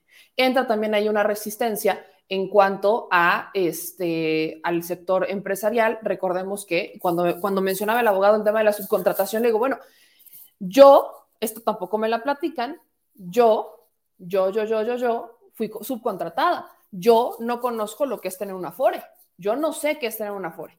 Yo no sé lo que es tener un fondo de ahorro. O sea, yo no puedo, yo no puedo, o sea, vaya, en los años que fui asalariada, y yo lo llamo entrecomillado, que fui empleada, ni de broma pudiera yo pensar que iba yo a tener mi crédito para Infonavit. O sea, que yo podría tener mi casita, ni de broma. No es, o sea, no, es una opción que no. Y esto no es solamente algo que vive mi generación, es algo que vienen viviendo muchas generaciones, porque los empleadores están buscando una manera de generar cada vez más ingresos. No están cumpliendo con la laboral, con la ley laboral de pieza a cabeza. Y una forma de desviarse de, legalmente es a través o era a través de la subcontratación, del outsourcing, porque era legal. Se, se, legaliza la forma de evadir las responsabilidades con el empleador y entonces se hace de una manera tal forma, digamos, que te lo pintan de, pues es que hay más empleos. Pues sí, hay más empleos, pero hay más despidos injustificados, hay menos gente que tiene capacidad de tener un fondo de ahorro, hay menos gente que está asegurada, o sea, sí, hay mucho más, hay más gente que está empleada, y lo llamo entrecomillado, pero ¿de qué te sirve estar empleado cuando ni siquiera tienes seguro? Y tus gastos, por supuesto, son grandes. Estos, por ejemplo, te podrán pagar 10 mil pesos al mes y tú podrás estar muy agradecido, pero ¿qué pasa cuando entonces resulta que te enfermas, porque no sale barato enfermarse. Y entonces entró el Seguro Popular en su momento, pero era a veces más o de lo mismo. Entonces, vaya, entramos en un empuje de, sí, hay más empleos, pero son empleos que no cumplen con la ley. Y aparte, te hacen firmar, te hacen firmar un, un papel en blanco en donde tú entras y ya sabes que te van a despedir y no sabes cuándo. Y no sabes cuándo. Entonces, por supuesto, que hay asuntos que han quedado bastante pendientes. Entonces, mañana, le digo mañana, mañana, vamos a retomar este debate. Creo que son debates importantes para poner en perspectiva asuntos económicos, sobre todo cuando tenemos eh, esta polémica, cuando hablamos de la inflación, pero por ejemplo, cuando vemos el salario mínimo, hablemos de cómo anda el salario mínimo, por ejemplo, en Estados Unidos. El salario mínimo en Estados Unidos es superior, por eso tenemos tanto migrante, y cómo anda la inflación en Estados Unidos, por arriba de la de México. Pero ¿qué pasa? En donde en lugares en donde tienes donde ganas más, también es cierto que gastas más y la vida es más cara. Eso también es cierto. Eso también es cierto. Entonces, ahí, ahí creo que también hay que mencionarlo. Cuando tienes una mayor capacidad adquisitiva, pues también suben los precios de todo. Y eso pasa en Estados Unidos. Eso está pasando en Estados Unidos. Y eso es un tema en donde se tendría que, ahí es donde entra la regulación. Es donde entra también el Banco de México, es en donde entra el INEGI, es en donde entran todos estos factores que algunos forman parte del gobierno y otros no. Esa es otra. Otros no. ¿Qué es, cuál es la propuesta que se ha hecho? Es apoyen al sector empresarial. Apoyen al sector empresarial. El gobierno tiene que apoyar al sector empresarial. Y vuelvo a mi pregunta de toda la vida los empresarios, y no digo todos, no voy a generalizar, pero unos se quejan con la intervención del gobierno y entonces también se quejan cuando el gobierno no interviene. O sea, no que el mercado se regula con el mercado, ¿o cómo? Entiendo, entiendo que el gobierno, el gobierno puede apoyar con un impulso no solamente al empresario, me queda perfectamente claro que puede apoyar y es parte de los trabajos que tiene que hacer la Secretaría de Economía, pero destinar los recursos, recursos del Estado a salvar empresas, a volver deudas privadas en públicas, híjole, creo que no va por ahí. Entonces, cuando hablamos de un incremento del salario mínimo, estamos hablando de que incrementa el poder adquisitivo de las personas con miras a que obviamente cuando tienes más dinero gastas más y si gastas más, en teoría tienes una mejor calidad de vida, porque estás gastando más, digo, en teoría, habrá quienes hagan muy malos gastos, pero ese es otro, ese es otro punto. Lo que también creo que es importante es hablar de eso. Si incrementa el salario mínimo, si, todo, si todas las estructuras funcionan como deben de funcionar, entonces tienes un mayor poder adquisitivo y tienes la posibilidad de gastar más. Por ende, habrá cosas que subirán, habrá precios que subirán, pero también es muy cierto que tienes una mejor calidad de vida. Eso también pasa. Eso también pasa. Lo que entra aquí es cuáles son los factores que van a regular, cuáles son los factores de regulación. Esta parte creo que es la que tenemos que precisar. Y mañana, mañana vamos a retomar otro debate con otros dos panelistas, eh, otro economista y otro abogado laboral, para que podamos darle, porque son muchas dudas que tienen, sobre todo pensionados, jubilados, en los temas de, las de los fondos de ahorro. Este, las sumas siguen siendo alguna duda, espero que ya hayamos clarificado el tema de las sumas y por supuesto también el factor del el empresario, ¿no? ¿Qué onda con el empresario? Este, si el empresario, pues está actuando de forma de rebeldía mientras está diciendo, oh santo, yo estoy de acuerdo con el incremento salarial. Entonces, mañana vamos a retomar el debate con otros dos panelistas para que podamos abrir mucho más el panorama al respecto. Y vamos con otro tema, creo que es importante. Vamos ahora sí con lo que tiene que ver con los hijos de. Hablamos primero del hijo de Lázaro Cárdenas, o sea, de Cuauhtémoc Cárdenas. Cuauhtémoc Cárdenas lo, yo veo que dicen el verdadero de izquierda, el verdadero hombre de izquierda. Yo, vaya, ahí ustedes me van a, ahí ustedes me van a responder, ¿no? Ahí ustedes me van a, me van a responder. Por supuesto que Cuauhtémoc Cárdenas, el ingeniero, pues trae un impulso o traía un impulso muy fuerte por su papá, ¿no? Traía este impulso muy fuerte por su papá, eh, Lázaro Cárdenas. Y obviamente creo que aquí a veces la gente tiende a decir, pues si su papá fue así, su hijo será igual. Pero aunque Cuauhtémoc Cárdenas, por supuesto que estuvo el fraude del 88, que ya fue aceptado por los propios personajes que estuvieron dentro de estas esferas de poder. En ese momento, los actores políticos, ahí hubo, por supuesto, una, este, pues vaya, una polémica incluso entre Bartlett, este Madrazo, Diego este, Fernández de Ceballos, o sea, vaya, distintos factores que ahí estuvieron eh, polémicos con opiniones y que participaron. Pero creo que aquí eh, importante mencionar algo bien clarito. ¿Qué hizo Cuauhtémoc Cárdenas? No Lázaro Cárdenas. Lázaro Cárdenas, expropiación petrolera, ok. ¿Qué hizo Cuauhtémoc Cárdenas? Tres veces candidato presidencial ¿Qué hizo Cuauhtémoc Cárdenas? Yo sí le pregunto qué hizo Cuauhtémoc Cárdenas. Porque, pues sí, tres veces candidato, pero realmente ninguna la ganó. Y hace ratito me decían, este, cuando hablábamos de los acarreados, me ponían ahí en los comentarios que el presidente López Obrador había perdido elecciones. Le digo, pues sí, se la, una se la robaron, la otra va, pero ¿Con cuánto ganó en el 2018? Yo no recuerdo a ninguno de los partidos políticos de oposición, de hoy oposición, que ganara con 30 millones de votos. ¿Qué hago con eso? Y ya no me pueden decir nada. La pregunta que yo hago es, ¿qué logros, cuáles son los logros de Cuauhtémoc Cárdenas como líder de izquierda? ¿Cuáles son? Porque yo veo en un Cuauhtémoc Cárdenas sí un respeto que se le da, pero no por él, sino por su papá. Por su papá. Y hoy Cuauhtémoc Cárdenas, está bien que tengamos esta discrepancia, está bien que tengamos estos, vaya, es validísimo el debate, es validísimo el debate, es validísimo que, que se discrepe, es creo que necesario la autocrítica, pero Cuauhtémoc Cárdenas hace un comentario en la FIL de Guadalajara y dice que a tres años de este gobierno hay rezagos que persisten, falta de propuestas para resolverlos y que el país se mantiene igual que hace 40 años. Desde la Feria Internacional de Guadalajara, Cuauhtémoc critica la administración de Andrés Manuel López Obrador. La gente dice de izquierda a izquierda. Quiero citar algunas cosas que dijo Cuauhtémoc Cárdenas. Dice, así, así estoy viendo al país, con muchos rezagos todavía, sin propuestas para cómo superar estos problemas de pobreza, inseguridad, escaso crecimiento económico, deterioro ambiental, cuestiones sobre género. No veo iniciativas de quienes tendrían la obligación de presentarlas. Este, sí vemos la violencia, está presente en todo el país, tenemos un alto índice de desempleo, no hemos logrado recuperar incluso el empleo perdido por la pandemia, hay un sistema educativo con deficiencias, eso es lo que teníamos a tres años de gobierno. Me preocupa cuando dice no hemos logrado recuperar incluso el empleo perdido por la pandemia cuando el IMSS ahora sí que reporta otros datos. El IMSS reporta que efectivamente ya se han recuperado el empleo que se tenía antes sea, el, empleo que se tenía antes de pandemia ya se recuperó, estábamos como en 2019, ¿no? Regresamos a 2019.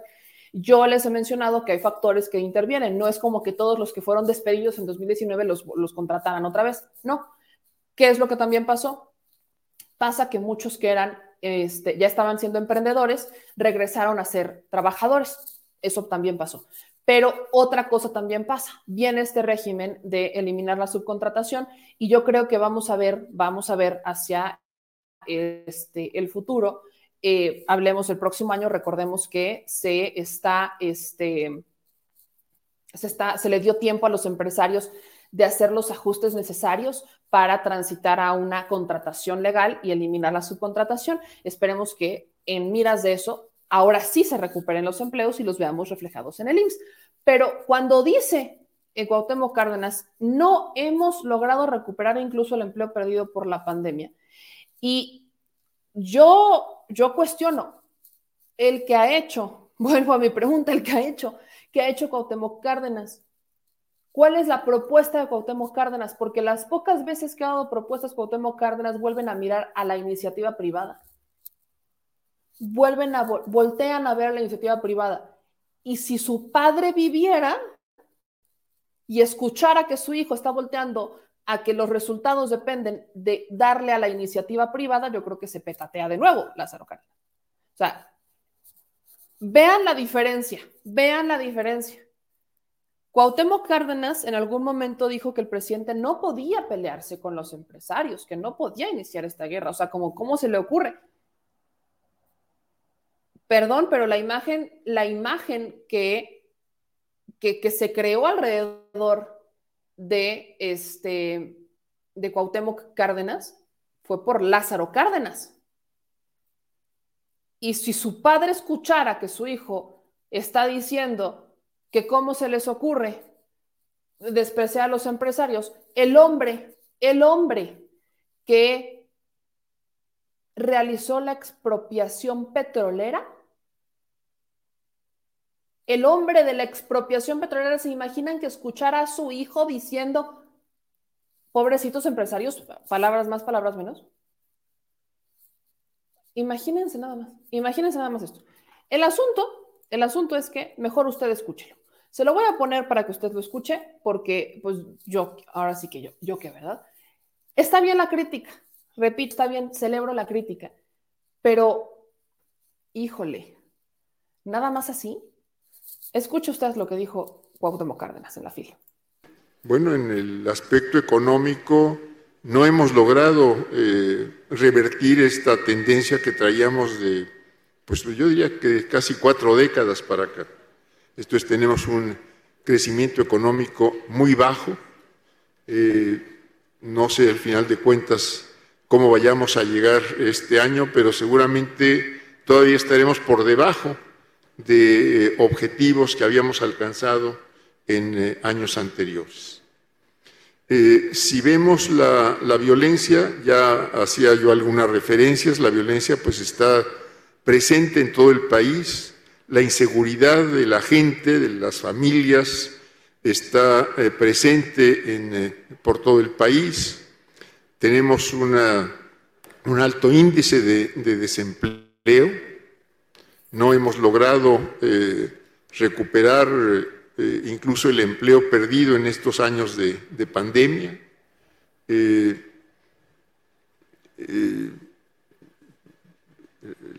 bueno, ya hice alguna referencia a la violencia, tenemos un sistema educativo con muy fuertes deficiencias, para no hablar del, del sistema de salud.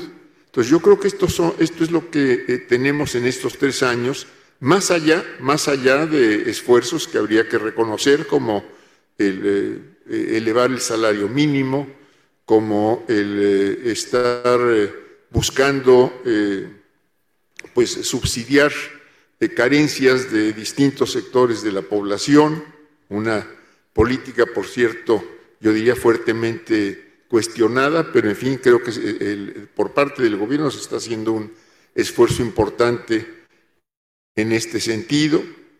Eh, lamento que no tengamos una política activa de acercamiento con América Latina que pudiera eh, pues representar siquiera un principio, un intento de avanzar en, lo que pudiera ser la integración de las naciones latinoamericanas, al menos como iniciativa, como propuesta del gobierno de México. Eso es lo que dice Cuauhtémoc Cárdenas en la FIL de Guadalajara, ¿no? Y yo, vaya, vuelvo al tema. ¿Qué, logros tiene Cuauhtémoc Cárdenas? La creación del PRD, ese es, el gran logro eh, del ingeniero Cárdenas. En algún momento incluso él cuando se va, cuando deja de ser jefe de gobierno, recordemos que puso a Rosario Robles. Pareciera, digo, pareciera que esta rama del PRD, no es que es una rama del PRD, no logra entender lo que significa ser de izquierda, no, no como que no, no llegan allá. O sea, entiendo el punto y vuelvo a lo que siempre digo no podemos echar a un lado al sector empresarial, eso es un hecho, no lo podemos echar, no, no lo podemos echar por la borda. El sector empresarial es necesario, es necesario para seguir impulsando el país, el gobierno no puede solo, pero no puedes simplemente basar tus políticas públicas en que le vas a dar al empresario para que, pues a ver si al empresario se le ocurre mover el mercado y entonces a través de eso, pues podría este, empezar a darle algo a los de abajo. Creo que no, en un país de 126 millones de mexicanos, eso no funciona. En un país de 5, pues igual es sí, ¿no? En un país de 5, incluso de 10 millones de personas, tal vez funcione, porque es una población reducida, pero tienes una población enorme. Hoy somos 120, casi ya 127 millones de mexicanos. Creo que no nos podríamos aventar, o sea, creo que es absurdo aventarnos el tiro que con un, un territorio tan grande y que con una población tan diversa, pues se tengan que ver hacia políticas, políticas en donde pues no, no solamente podemos beneficiar a la iniciativa privada. Pero ahora, Vázquez es que nunca generalizo, o sea, porque, vaya, a veces, a veces tengo que hacer como un paréntesis, a veces como que me frustra un poco, porque pese a que digo no generalizo, pese a que no, siempre hago como el paréntesis de no generalizo, luego me sacan ese tipo de comentarios. Y son, lo agradezco mucho Vázquez, pero es que es justamente lo que, o sea, eh, lo he dicho, casi toda la semana cuando hablo de los empresarios. No generalizo. No sé si a veces como que lo escuchan intermitente o, no sé, avísenme porque creo que lo he dicho muchas veces, pero no estoy generalizando. Hay buenos empresarios, hay malos empresarios, hay de todo en la vida, hay de todo en la viña del Señor. Pero bueno, retomo, hago, rompo paréntesis, retomo Cuauhtémoc Cárdenas. En el, en el caso de Cuauhtémoc Cárdenas, eh, vaya, cuando menciona que México está desunido de Latinoamérica, como que no se ha acercado. O sea, ¿disculpa? ¿Cómo? O sea, ¿cómo? No, no, la... El grupo de Puebla se reunió esta semana. Creo que él estaba, creo que, creo que estuvo Cuauhtémoc Cárdenas. No, no sé, quizás no vi. Este, se reunieron hace unas semanas Grupo Puebla creación de 2019. Este, no, no, no, no, no ha visto las invitaciones a Evo, no ha visto las invitaciones, no vio la, cumbre de la CELAC, no. ¿En dónde está Cuauhtémoc Cárdenas en este mundo? Que alguien, me, que alguien a mí me explique en dónde ha estado, en dónde se informa. Tiene redes, vaya, tiene televisión. A estas alturas, yo, vaya, ya dejen ustedes redes sociales. Tiene televisión. ¿En dónde está Cuauhtémoc Cárdenas? ¿O a qué izquierdas quiere que se una? Me imagino que quizás quiere que se una a la izquierda eh, que existía eh, en Chile. ¿O a qué, a, qué, a qué país de Latinoamérica se quiere, quiere que se una eh, México? ¿Brasil? ¿Ahorita? Vino Dilma Rousseff. Creo que nos podemos unir con Dilma Rousseff, pero ¿con Bolsonaro? Quizás. ¿Con quién quiere que se una? Ya me imagino, seguramente ha de creer que, el presidente se vaya a sentar, no sé, con el expresidente de Honduras. ¿Con quién quisiera? ¿Con, el de Nicaragua?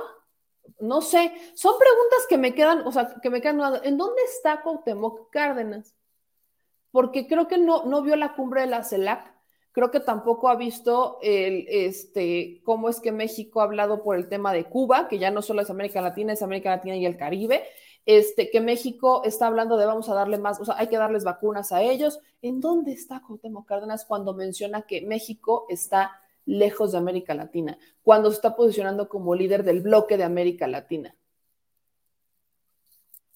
Digo, Creo que es, o sea, estas dos cuestiones, estas dos cuestiones son las que me preocupan cuando escucho a Cuauhtémoc Cárdenas. ¿En dónde ha estado en estos últimos meses en donde incluso en Estados Unidos a el presidente de México por abrirle las puertas al presidente de Venezuela? Vino a la CELAC, no se acuerda cómo llegó y aquí teníamos a Maduro haciendo una polémica por todos lados y la gente eufórica, no, no, no lo recuerda quizás.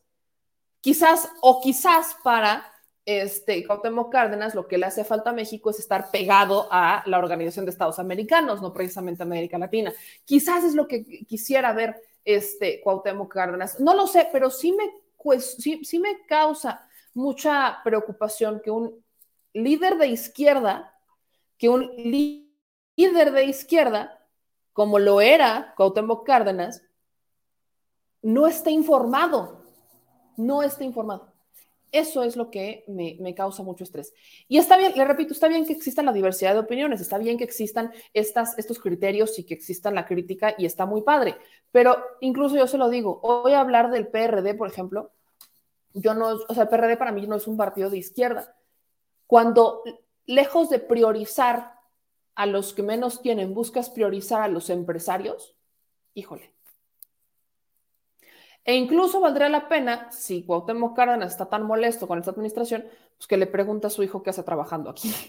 Porque quiero recordarles que eh, Lázaro Cárdenas Batel, hijo de Cuauhtémoc Cárdenas, es el coordinador de asesores de la presidencia. Entonces, hace un mes, hace un año, ¿no es cierto? Hace un año todavía, este año, ha salido en eventos con AMLO, ha estado presente ahí con el presidente, ha estado ahí, digo, presente con el presidente, ha estado, se ha ido a eventos. Digo, Entiendo que la política es el arte de la hipocresía, pero pues no te vas y te plantas a eventos con el presidente cuando estás, cuando dices que ha hecho pequeños esfuercitos y ni siquiera te estás informando de lo que realmente está haciendo. Digo, creo que, creo que sí valdría la pena ir, ¿no? Como poner el asunto eh, sobre la mesa. ¿Y por qué les menciono el asunto de los, este, pues de los hijos de? Porque así como Cuauhtémoc Cárdenas, la imagen de Cuauhtémoc Cárdenas estuvo muy impulsada por la imagen de su papá, de Lázaro Cárdenas, la imagen que hoy quieren impulsar es la de Colosio. Y en el caso Colosio, yo he mencionado que creo que es un perfil político que podría dar sorpresas. Pero aguas con esto. No todas quieren decir que sean positivas y no quiere decir que Colosio Riojas sea figura idéntica a su papá. Colosio es el proyecto a largo plazo de Dante Delgado. Y yo les recuerdo, y lo he mencionado acá, que Movimiento Ciudadano es quizás el que menos lo aparenta, pero es un partido que también tiene grandes disputas internas. No lo aparenta como por ejemplo el PRI y el PAN, que ahorita están destruyéndose, destruyéndose eh, internamente y es extremadamente público. En el caso de Movimiento Ciudadano, lo que están haciendo es que se destruyen de forma muy política, muy de forma muy política, desde adentro. Y entonces Dante Delgado como que se había hecho un poquito para atrás y dejó que Clemente Castañeda y que Jorge Álvarez Maynés hicieran muchas cosas que eventualmente no rindieron los frutos que esperaba. Y entonces los proyectos de Dante Delgado son eh, Samuel García, son justamente este eh, Colosio Riojas y Alfaro, ¿no? Son los proyectos de Dante Delgado. Quizás mucho más, menos este Alfaro y más estos dos jóvenes, ¿no? Samuel García y eh, Colosio del norte. Yo tengo que decirles, no porque en el norte hayan ganado, no porque hayan ganado en Monterrey, quiere decir que tienen lo que se necesita para ganar en toda la República. Y particularmente el caso de Colosio Rojas es interesante, ¿no? El Reforma hoy colocaba a Colosio Rojas en esta, este, en un poll, que ya es incluso un poll que ya sacan en todos lados, en donde pues dicen que Colosio anda posicionado, ¿no? Con un 27%, abajito, abajito de Ebrard y Sheinbaum, rumbo a la presidencial. O sea, Colosio Rojas pasó de no querer estar en la política, ¿no? De no querer, de no querer estar en la política, porque el tema de su papá y todo esto está en la iniciativa privada, a realizar eh, una que otra iniciativa desde este, despachos, a decidir, quiero ser este, diputado. Y entonces se convierte en diputado local de Monterrey, de Nuevo León, y después lo hacen gobernador, lo hacen este alcalde de Monterrey. Y ya. Que de alcalde pases a presidente está complicadón. O sea, que de alcalde que de alcalde ya brinques a ser presidente, no. ¿Qué es lo que está pasando aquí? Es que están vendiendo la marca Colosio. Y yo recuerdo que Luis Donaldo Riojas, Colosio Riojas, había dicho que no quería colgarse, o sea, que él no, no había querido entrar en la política por su papá y que no quería hacer política con el nombre de su papá, pero también me acuerdo, y el señor productor se acordará porque lo critiqué muchísimo, que cuando inició la campaña para ser alcalde de Monterrey, entonces cuando regresa a la vida política, cuando dice voy a entrar a la vida política, es entonces cuando va a este, Lomas Taurinas. ¿No que no querías hacer campaña? Con el con la imagen de tu papá? Yo pregunto. Ahora, la marca que vende aquí es Colosio. Yo le voy a hacer otra pregunta, que es una pregunta que también el señor productor y yo debatíamos en la semana. Colosio murió, lo mataron y se convirtió en un mártir. Pero ¿qué hizo Colosio? ¿Cuáles fueron los logros de Colosio? Yo, pregunto también. Digo, cuando asesina Colosio yo tenía dos años. Entonces, yo por eso le pregunto, ¿qué hizo Colosio? O sea, ¿cuál fue el gran logro de Colosio? ¿Por qué Colosio se hizo el Colosio? Que hoy es Fundación Colosio, que se volvió incluso eh, discurso de todos los días, que todos, todo tiene monumentos, tiene. ¿Qué hizo Colosio? Yo por eso también se lo pregunto. Por supuesto que eh, me queda claro que en algún momento hubo una ruptura entre Colosio y Salinas, me queda claro que hubo una ruptura entre ellos, pero ¿qué hizo Colosio? Y eso es lo que también, ¿cómo se ganó Colosio el cariño de la gente? Por supuesto que a Colosio lo hizo famoso un discurso, pero un discurso tampoco te hace un gran gobernador ni un gran gobernante, ni un gran presidente. He escuchado grandes discursos que no salen de grandes discursos. Creo que desde mi perspectiva, creo que lo que hizo fue solamente quitarle una máscara al PRI, al PRI salinista, y que eso no convenía al PRI salinista y entonces lo convirtió en mártir, porque era mucho más fácil convertirlo en mártir para engrandecer la imagen y de, incluso decir estrategia de nos están atacando creo que era mucho más sencilla, pero Colosio no lo, o sea, cuando antes, en los cargos que tuvo antes de ser este candidato, ¿qué hizo Colosio? Porque por supuesto nunca llegó a ser presidente, no, no sabemos qué hubiera sido, no sabemos cuáles hubieran sido las políticas, pero antes de, antes de, hubo cargos que había tenido Colosio. ¿Qué hizo en ese momento? Entonces, yo por eso hago estos cuestionamientos y es importante que hagamos estos momentos de reflexión, porque hoy lo que quieren vender es a Colosio, pero no por Luis Donaldo, sino por el papá porque yo, vaya, la gente que es de Monterrey, aquí es a la gente de Monterrey, ¿cómo están evaluando la gestión de Colosio? Creo que es demasiado, demasiado eh, pronto como para decir, oigan, pues los resultados de un alcalde, o sea, de un joven político que es diputado y que es este que fue diputado y que ahora es alcalde, son suficientes como para decir que puede ser este presidente. Esta historia ya la vimos. ¿Con quién la vimos? Con el que está antes, en esta misma encuesta del Reforma, que es Ricardo Naya. Ya lo vimos. Y no estoy diciendo que los jóvenes no sean capaces de poder aspirar a un cargo presidencial siendo jóvenes. No lo estoy diciendo, por supuesto que no, porque no va por ahí. Estoy hablando de resultados, cuáles son las acciones. La juventud no tiene nada que ver con un tema de visión ni de experiencia, nada que ver.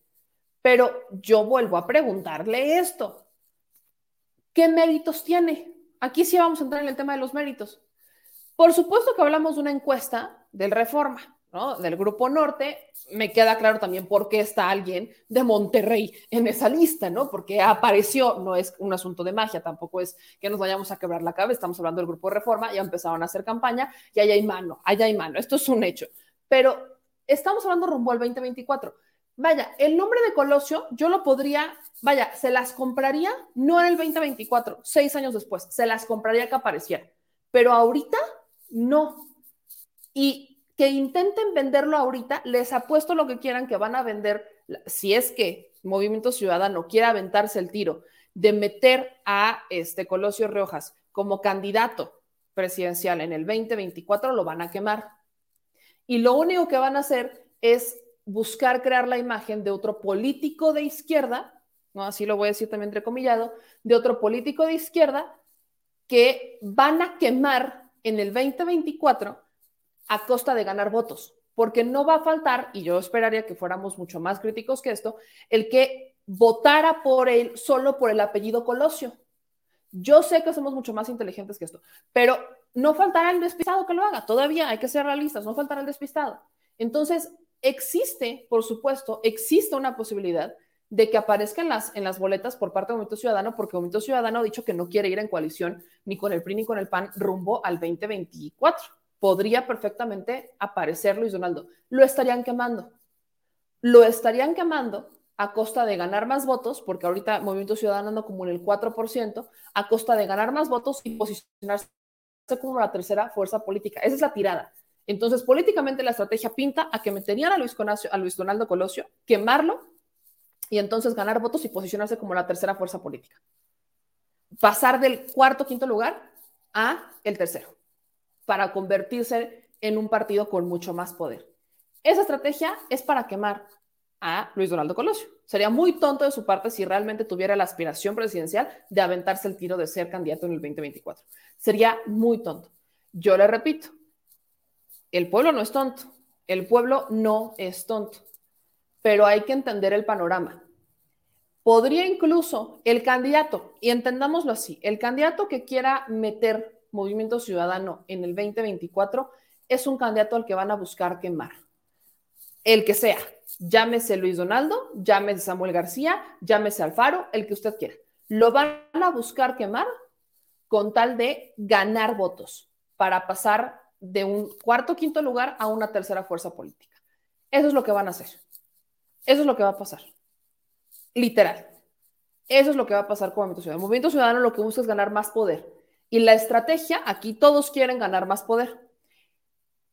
Saben muchos que no van a poder ganar al candidato del movimiento, que muy probablemente, muy probablemente no va a tener los mismos votos el candidato del movimiento que los que tuvo el presidente Andrés Manuel López Obrador, sea quien sea. Pero eso no quiere decir que no tenga las posibilidades de ganar. Siendo honestos, a estas alturas, a esta mitad del camino, el candidato que postule el movimiento, que se ve otra vez sería PT Morena Verde es el que va a ganar. No con los mismos votos como lo hizo Andrés Manuel López Obrador, pero sí con una amplia ventaja. Entonces, los demás partidos, ¿qué van a buscar hacer? No perder espacios, no extinguirse. ¿Y cómo le van a hacer? Van a buscar perfiles competitivos que van a perder, los van a quemar para convertirlos en los fueros, en los nuevos eh, líderes políticos de los movimientos y entonces pasar de una fuerza política de cuarto o quinto lugar a ser una tercera. Hoy se están peleando el segundo y el tercer lugar. Esos son los que quieren. Desplazar al PRI y al PAN de, esta, de estos primeros dos lugares y convertirse en una segunda o tercera fuerza política. Ahora, no es para menospreciar a nadie, no hay enemigo pequeño. No hay enemigo pequeño. Pero tampoco es para creer que todo México es Nuevo León. Nuevo León tiene muchas peculiaridades y la gente de Nuevo León es muy distinta a la del sur. Y eso es muy cierto.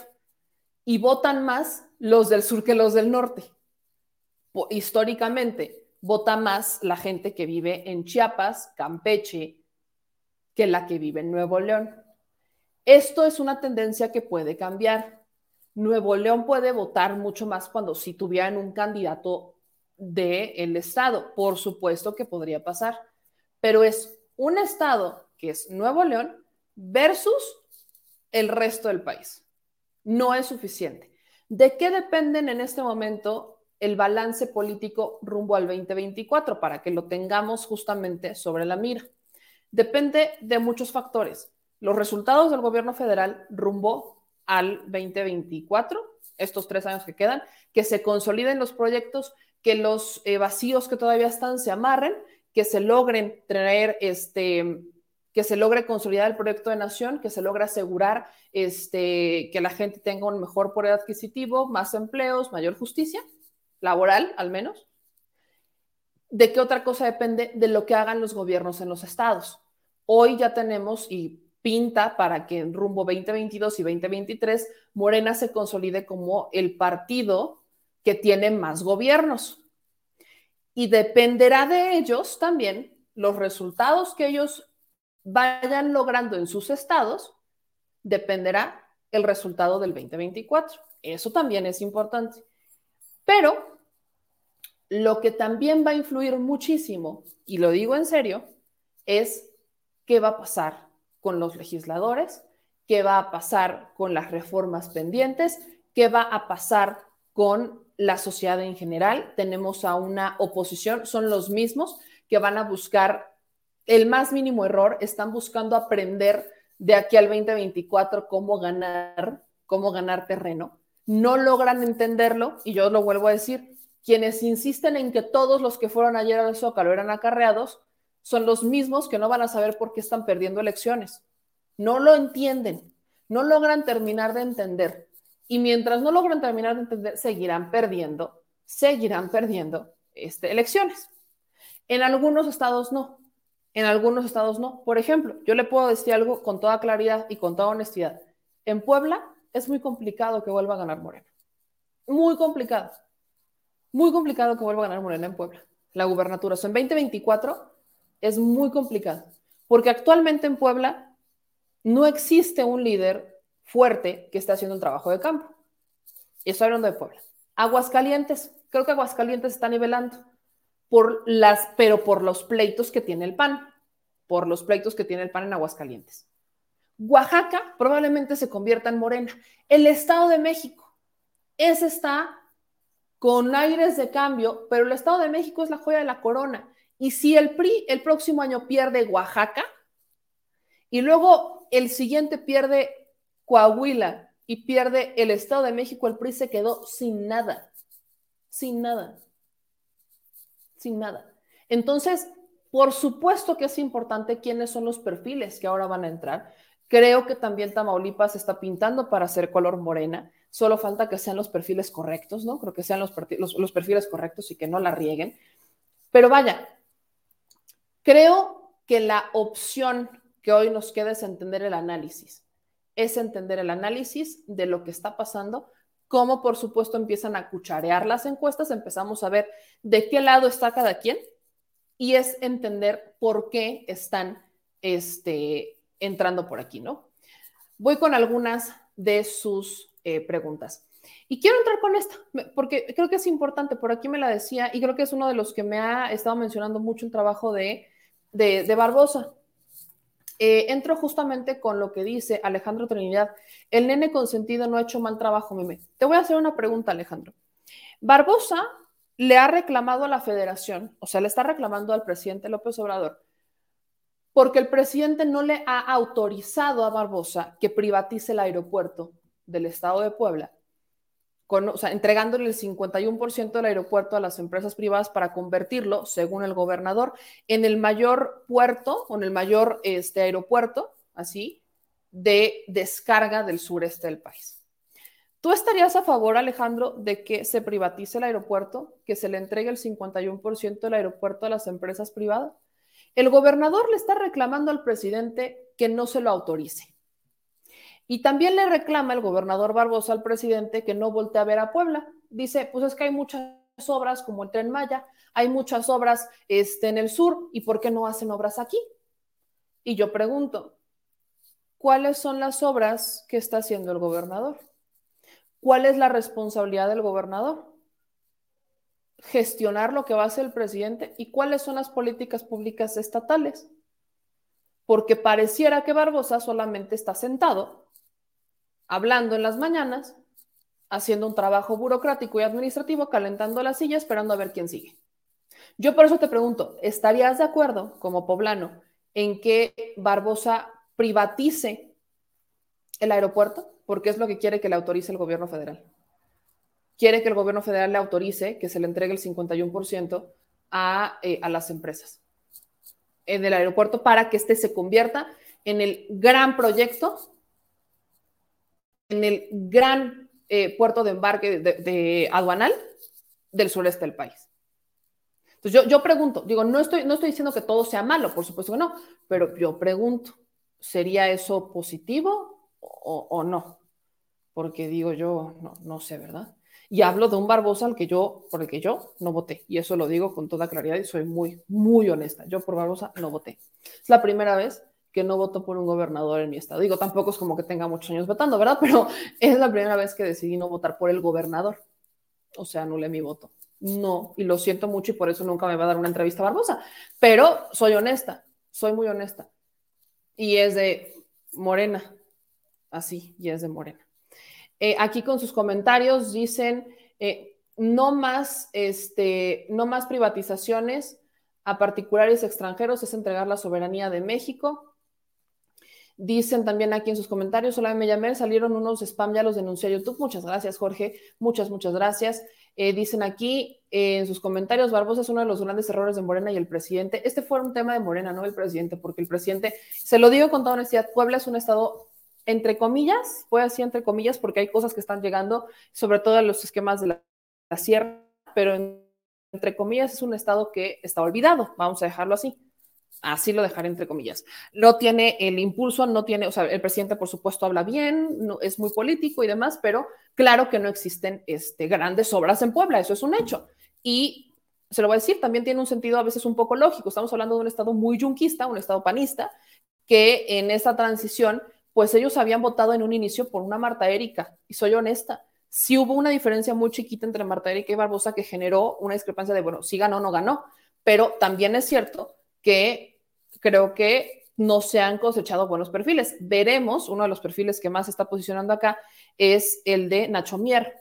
Nacho Mier quiere ser gobernador, entonces ya está, está, ya está haciendo trabajo en el territorio, pero también Nacho Mier, quiero recordarles que, por ejemplo, trae un pasado muy priista y uno de los que está muy, o sea, que ya dijo que votaría por Nacho Mier si usted es poblano, pues es Enrique Doher.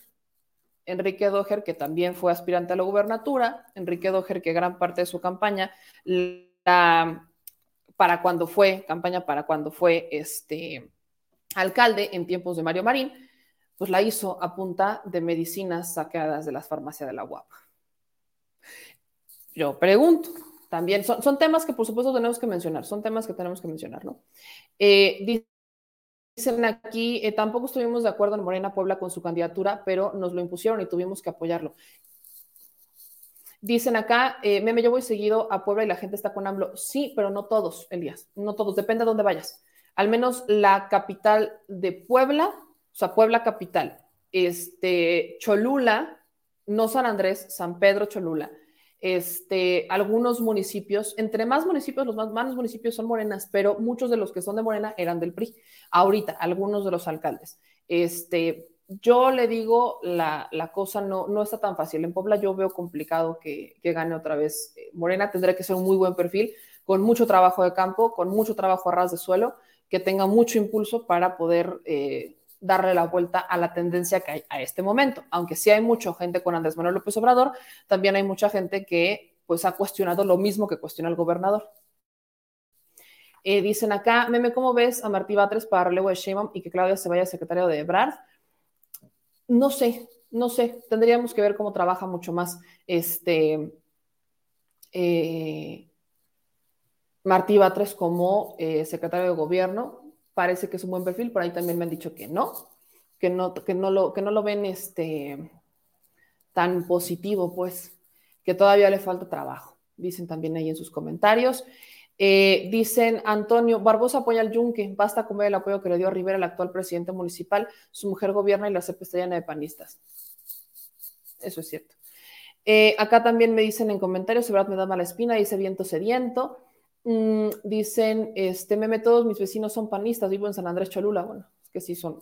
San Andrés, no sé por qué San Andrés es gobernado por Morena. Bueno, es que San Andrés es mucho más que este, la zona bonita de Puebla, no es mucho más. San Andrés también es, es, una zona, es una zona con muchos matices, particularmente San Andrés. San Andrés tiene lo mejor de Puebla desde todos sentidos en la parte que es muy nice, es donde están las plazas y estas grandes, este, estos fraccionamientos muy nice, pero también San Andrés tiene su propia, este, sus, sus, propias raíces arraigadas, entonces ahí es complicado. No sé por qué gobierna Morena San Andrés, la ganó, ¿no? Es otra cosa. Este, Dice, lo que se le conoce al N consentido es que fue el único que se le enfrentó a Moreno Valle. Diré, te diré enfrentó de forma bastante sarcástica, porque no fue como que lo enfrentó, en realidad. Hay muchas cosas que todavía persisten de Moreno Valle y recordarles que cuando gana Moreno Valle, gana con el impulso del PRD. Moreno Valle cuando ganó la gubernatura, ganó porque hizo una mega coalición, fue la primera mega coalición que hacen en México y fue con el PRD, con, con el PAN, con Movimiento Ciudadano, con partidos locales y fue la mega coalición contra el PRI Verde. Entonces, todos los partidos contra el PRI Verde y por eso gana Rafael Moreno Valle. Y Rafael Moreno Valle nunca dejó crecer absolutamente a nadie porque tenía su proyecto muy marcado y obviamente, pues entra, esta, entra en un momento delicado, pero yo no creo que hubiera sido. O sea, vaya, es que aquí no han crecido grandes perfiles de oposición, eso es cierto. Grandes perfiles de oposición no han crecido en Puebla. Hay que ser honestos.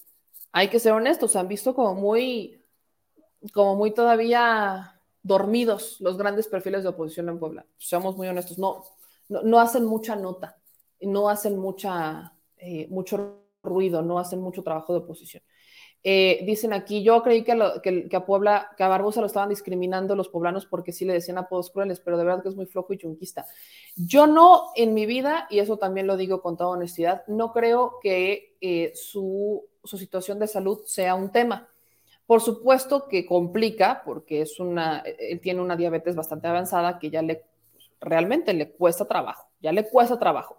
Pero no creo que sea un tema para justificarlo o para discriminarlo. Nada tiene que ver, desde mi perspectiva, nada tiene que ver, yo lo respeto muchísimo, pero creo que es un tema que no es sobre su situación de salud, es un tema incluso de voluntades y de proyecto político. Este, aquí también dicen en sus comentarios, dejen su like, muchas gracias. Rey Condoy dice, no nos importa Puebla, son gente muy maños guachicoleros acostumbrados a robar panistas. Pues ya sé que a ti no te importa, Rey, pero pues a mí sí, ¿verdad? Porque yo soy poblana y hay mucha gente que es poblano y que sí nos preocupa. Digo, no porque aquí sean yunquistas, pues quiere decir que todos somos yunquistas, ¿verdad, mi querido Rey? Creo que también es importante decirlo. The Master Comic dice, meme, espérame, le estoy haciendo una parodia del INE y la quiero le quiero poner ineficiente. ¿Puedo tener problemas? Por favor, léeme. No, es una parodia, es un ciudadano. Mientras no lucres con ella, pero perfectamente lo puedes hacer sin tema, máster. Perfectamente, no es como que es una marca, ¿va? Este, dicen también aquí en sus comentarios, em, cuidado Morenos, ahí viene muy fuerte Luis Donaldo Colosio, hijo de candidato para presidente, joven con talento, puede dar la campanada, aguas. Eh, respeto todas las opiniones, respeto todas las opiniones, pero ya le dije más o menos por cómo va, cómo, al menos en mi análisis, no tengo, no debo tener la verdad absoluta, no es mía, ¿verdad? No es como que la pueda poseer, pero en mi análisis tampoco va para tanto. Eh, dicen revocación de mandato para Alfredo del Mazo. Ojalá, ojalá en algún momento podamos tener revocación de mandato para tus, este, para los gobernadores. Vale mucho la pena. Este, dicen aquí en sus comentarios también eh, de Valle dejó muy endeudada, muy, una deuda muy grande a Puebla. Pues es que el señor quiso hacer pura pinche rueda de la fortuna. Y sé que hay gente que se sube a la rueda de la fortuna, yo sé, pero no, o sea, si tienes como necesidades, ya vemos el combate al guachicol, este, pues tienes una situación de seguridad, ¿no? Crímenes del fuero común también. Si tienes una pobreza, tienes una desigualdad, no te vayas a los municipios. En las juntas auxiliares que están dentro de la capital, digo yo, yo lo digo así. Creo que hacer una rueda de la fortuna estaba muy de más, ¿no? Estaban muy de más, creo que estaban muy de más, muy de más, la neta, la neta. Este, dice Mar, Rey Condoy, yo soy poblana y me estás ofendiendo. Por eso les digo, respeto a todos, por supuesto que importa, por supuesto que importa, todos los estados importan, todos los estados importan. Este, dicen aquí Rogelio, mientras esté María Delgado en Morena, todo lo malo puede pasar. Pues hay mucho. Revocación de mandato para Sandra Cuevas.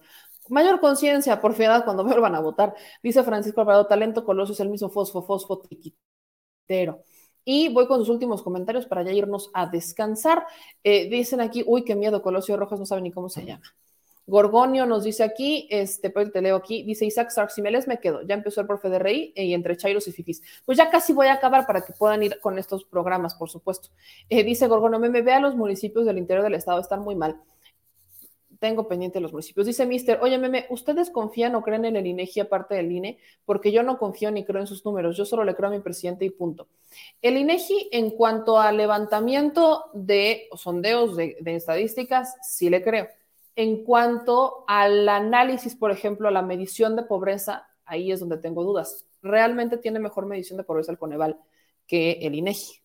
Desde mi perspectiva, creo que hay también cosas que se deben de hacer en INEGI no recuerdo si ahí ya, ya hubieron, ya, se hicieron algunos cambios en el INEGI, creo que no, pero este, pues también valía, valía la pena mencionarlo por ahí, ¿no? Creo que sí, valía, hacer, eh, valía la pena mencionarlo. Y oigan, ya se me estaba olvidando, pero aquí hay algunos temas que quiero mencionar. Uno, eh, ¿se acuerdan ustedes de Manuel Espino, verdad? Yo sé, todos nos acordamos. Bueno, Manuel Espino oficialmente oficialmente ya emitió su renuncia, ya, ya renunció al cargo que tenía. Había pedido una licencia, ya renunció. Esa es una tarjeta informativa que nos mandan al día de hoy. Eh, Manuel Espino estaba eh, como comisionado del Servicio de Protección Federal de la Secretaría de Seguridad y Protección Ciudadana.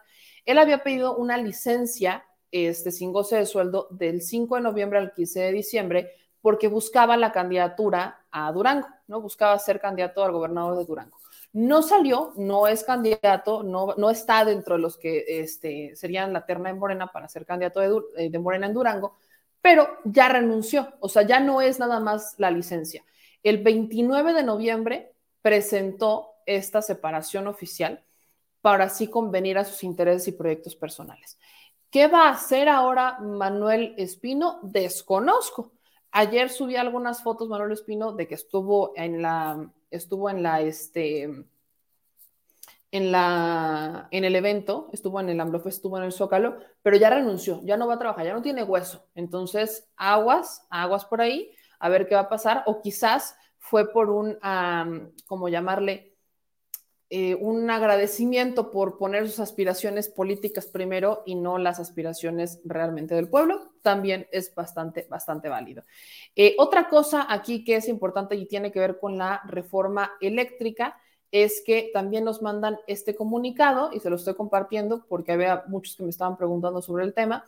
Este, el subsecretario Suárez Carrera, en una conferencia del ciclo de autosuficiencia alimentaria de la Secretaría de Agricultura y Desarrollo Rural, menciona que la reforma eléctrica va de la mano de la autosuficiencia alimentaria. Dice acá que esta iniciativa debe ser difundida para que los actores sociales y productivos se informen adecuadamente, generen juicios, se sumen a la transformación energética. En este sentido, dijo que es un tema central, vital y estratégico para la nación y para el campo en particular, pues va ligado a la capacidad de alcanzar la autosuficiencia alimentaria dentro de este concepto. Entonces, sí, también va este, el, también va la, este, la cantidad de cómo anda esta, este, pues cómo anda la la reforma eléctrica y que va de la mano con la autosuficiencia alimentaria. Son cosas también que aquí se tenían que mencionar. Este, acá nos mencionan en sus comentarios, los lobos comenzaban a aullar, se aproxima la hora del coco. No, estaba falta raro. Dice Mónica López Meme, el INEGI no mide pobreza, lo hace el Coneval, también el INEGI. El INEGI también tiene una medición de pobreza. En tiempos de Enrique Peña Nieto cambiaron la forma en la que se medía y es la medición que saca él, este, en sus logros, Enrique Peña Nieto, cuando dice que lograron sacar de la pobreza extrema a la gente, y no es cierto, sino que cambiaron la forma en la que el INEGI hacía esta medición y este, de hecho se quejaban porque no coincidía con la del Coneval. El Coneval seguía marcando la pobreza extrema y el INEGI decía, no es cierto, ya no, ya no hay tantos. Enrique Peña Nieto lo sacó. Eso es lo que se marcó en su momento. Este, es más, quiero buscarles la, nota. El INEGI sí tiene una medición de pobreza en México. Em, quiero buscarles esa nota para que la vean, para que la vean por acá. Fueron 4.5, 4.5 eh, millones de mexicanos los que según, según el INEGI había sacado Enrique Peña Nieto de la pobreza. 4.5 millones de mexicanos, según el INEGI en su momento.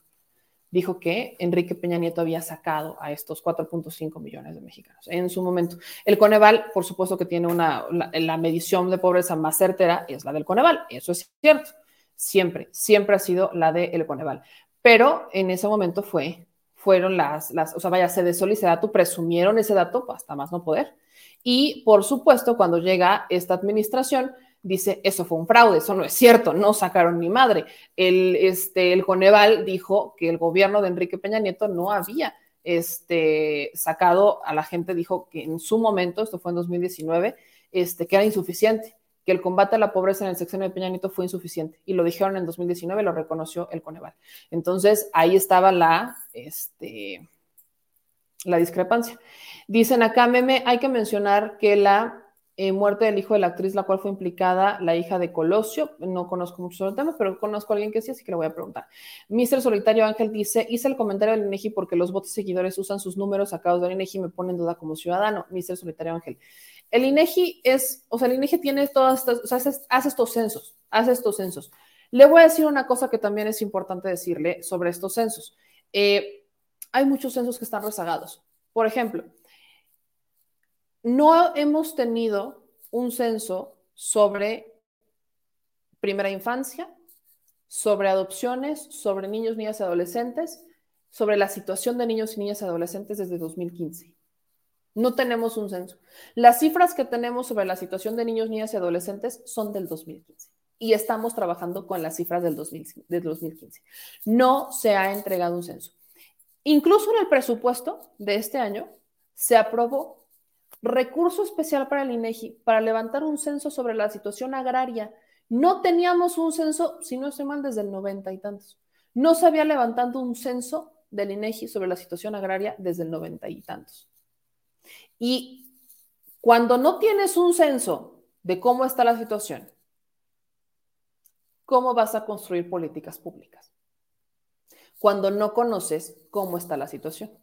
Entonces, el INEGI, que es el que justamente se encarga de levantar esta información estadística, geográfica y económica a nivel nacional y por entidad federativa, no te está levantando este tipo de estadística sobre sectores estratégicos, llámese el agrario, llámese niños, niñas y adolescentes, la situación de la primera infancia, pobreza y desarrollo que existe dentro de este sector, ¿cómo construyes políticas públicas para ellos? En esta administración, apenitas, apenitas, se aprobó este, este, este presupuesto para que durante 2022 se levante este censo al menos agrario.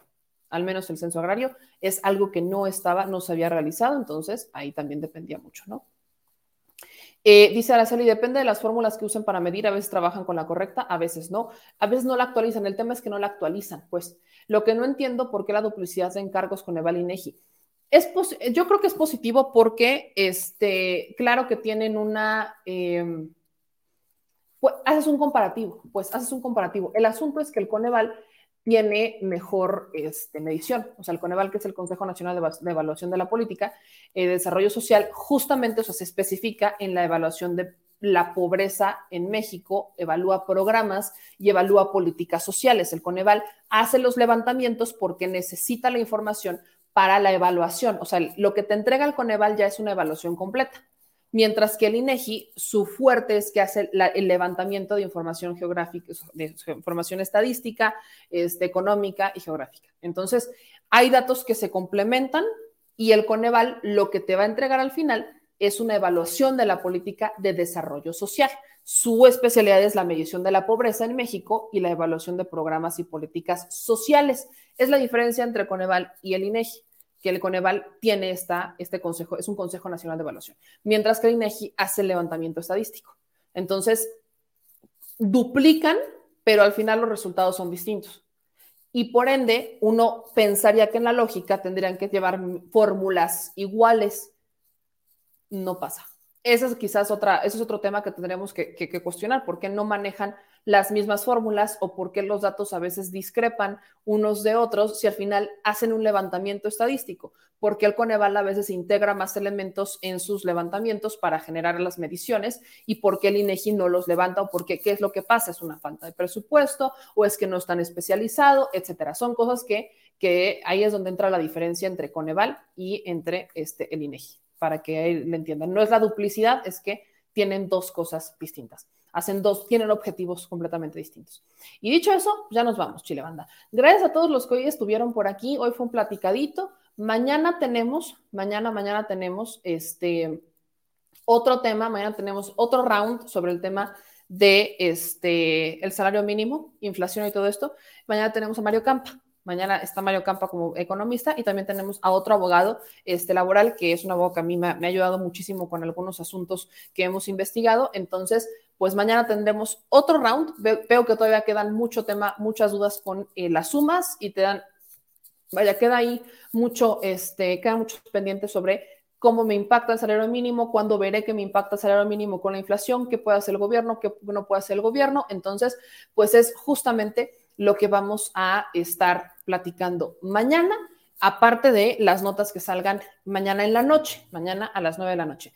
Pero a las 9 de la mañana termina la mañanera y por aquí nos van a encontrar. Mañanera en Michoacán. La mañanera de mañana, recuerden que es en Michoacán importante, es un estado en donde ya el gobierno está entrando después de que sale Silvana Aureoles y va a ver, vamos a ver, creo que es una buena, creo que valdría la pena que los compañeros que van a ir a Michoacán le preguntaran, aprovechando que va a estar el gobernador, cómo van estas denuncias a Silvana Aureoles por el tema del recurso que había usado para hacer ciertas modificacioncillas. Por ahí que él dijo que no, que él dijo que no es cierto, que él no, este, que no había modificado absolutamente nada de este de, la residencia oficial de Michoacán y resulta que sí, que ya sacaron los contratos, que se hizo ciertas modificaciones, una, una salida por ahí privada para un, este, un campito de, de, este, de tenis y demás. Entonces, mañana valdría mucho la pena que se preguntara sobre cómo van, cómo van estos, este, análisis, estos, estas denuncias en contra de Silvano Aureoles y cómo va el tema de la seguridad. Recordemos también, esto también es importante, que hoy se detuvió, se, se detuvió, Santa Virgen de la Creación, hoy se detuvo a un integrante del cártel Jalisco Nueva Generación que habría estado detrás de este secuestro a los marinos. Es, esto también es información importante. Vemos que ahora sí ya están, están una, este, están entregando, están moviendo el tema de las detenciones a ciertos miembros, creo que también ahí entra este, este, este, este, es importante. Vamos a ver cómo funciona mañana. Y de ahí en fuera, gracias a todos por sus comentarios. Dice Claudia Mesa, pero con todo me siento muy orgullosa de ser poblana. Luis, Luis Rivera dice, ¿cómo que te están volviendo chayotera? No sé de qué hablas, Luis, pero eh, salud. Eh, dicen aquí, Rey ya dejó su like. Eh, dicen, y el Bronco, no que Samuel lo iba a... Pues, dice Samuel que necesita más tiempo. Vamos a ver, dice que necesita más tiempo. Ah, a ver, ¿qué les digo? Dicho eso, chilitos, ya nos vamos. Gracias a todos los que nos están ayudando a compartir. Gracias por suscribirse al canal y gracias por dejar todos sus likes. Dicho eso, descansen. Les mando un beso enorme a todos y a todos ustedes y ahora sí es hora de dormir. Nos vemos mañana después de la mañanera que va a ser en Michoacán. Besos a todos. Adiós.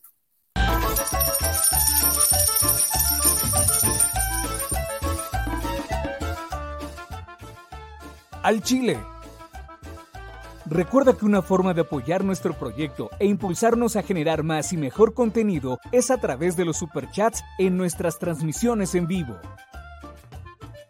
Solo tienes que dirigirte al recuadro donde escribes mensajes, darle clic al símbolo de moneda, colocar los datos de tu tarjeta bancaria, el monto a donar y de forma inmediata se verá reflejado en un recuadro de color con el mensaje de tu preferencia. Otra manera, por si no nos alcanzas a ver en vivo, es ir a la descripción de nuestro video de YouTube, darle clic a la liga de PayPal y repetir el proceso como en los superchats. Ese recurso llegará directo a nuestra cuenta bancaria. En Facebook también puedes apoyarnos de forma mensual. En el inicio de nuestra página encontrarás el botón Quiero colaborar. Ahí podrás adquirir una membresía que nos impulsará a seguir combatiendo la infodemia desde esta plataforma. Y si eres de los que no confía en la tecnología, puedes hacer un depósito o transferencia a nuestro número de tarjeta Banamex, desde cualquier establecimiento, banco y hasta tu aplicación móvil. Anótalo. El número es 4766-8415-9203-0897. Recuerda, esto es completamente voluntario y es una forma de apoyar e involucrarte más con este proyecto independiente. Hazlo tuyo y comparte.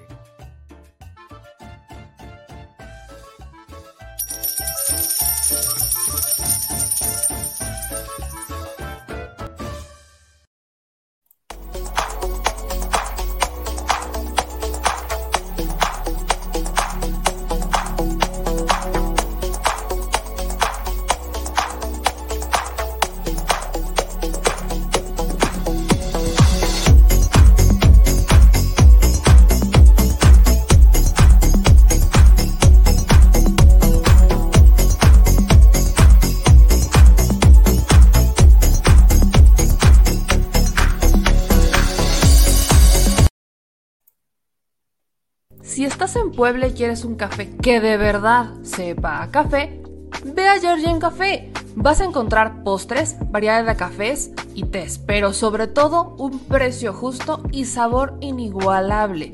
Por la pandemia, su servicio es solo para llevar, pero de verdad no te lo puedes perder.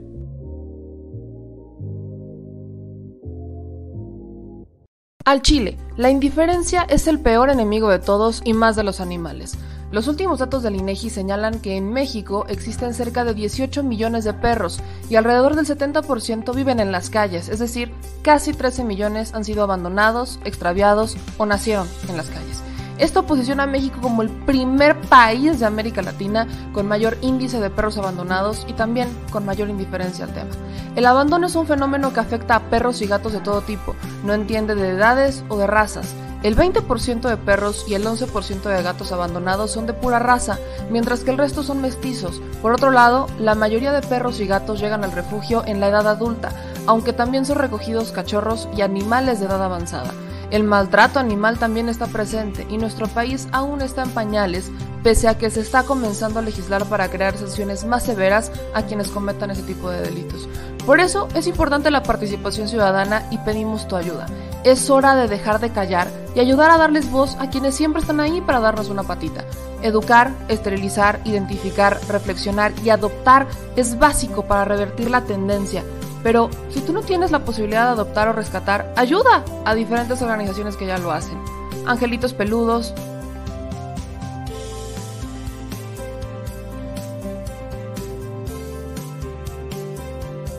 Amor sin raza.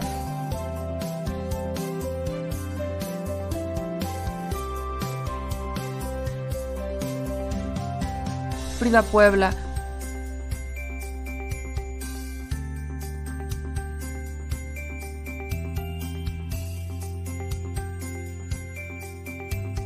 Rivera Rescue,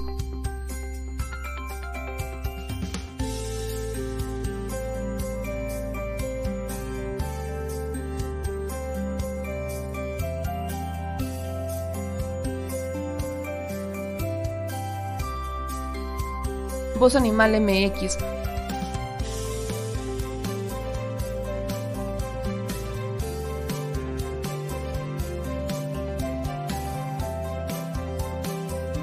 el albergue San Cristóbal,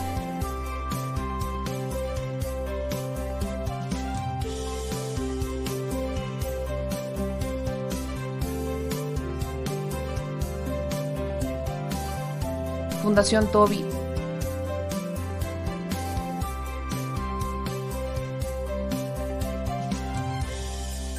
O Patitas Invisibles son algunas de las organizaciones a las que constantemente donamos y apoyamos, pero no es suficiente. Ayúdanos a que sean más voces las que salven vidas. Sus patitas, de verdad, pueden salvar tu vida. Difunde y dona.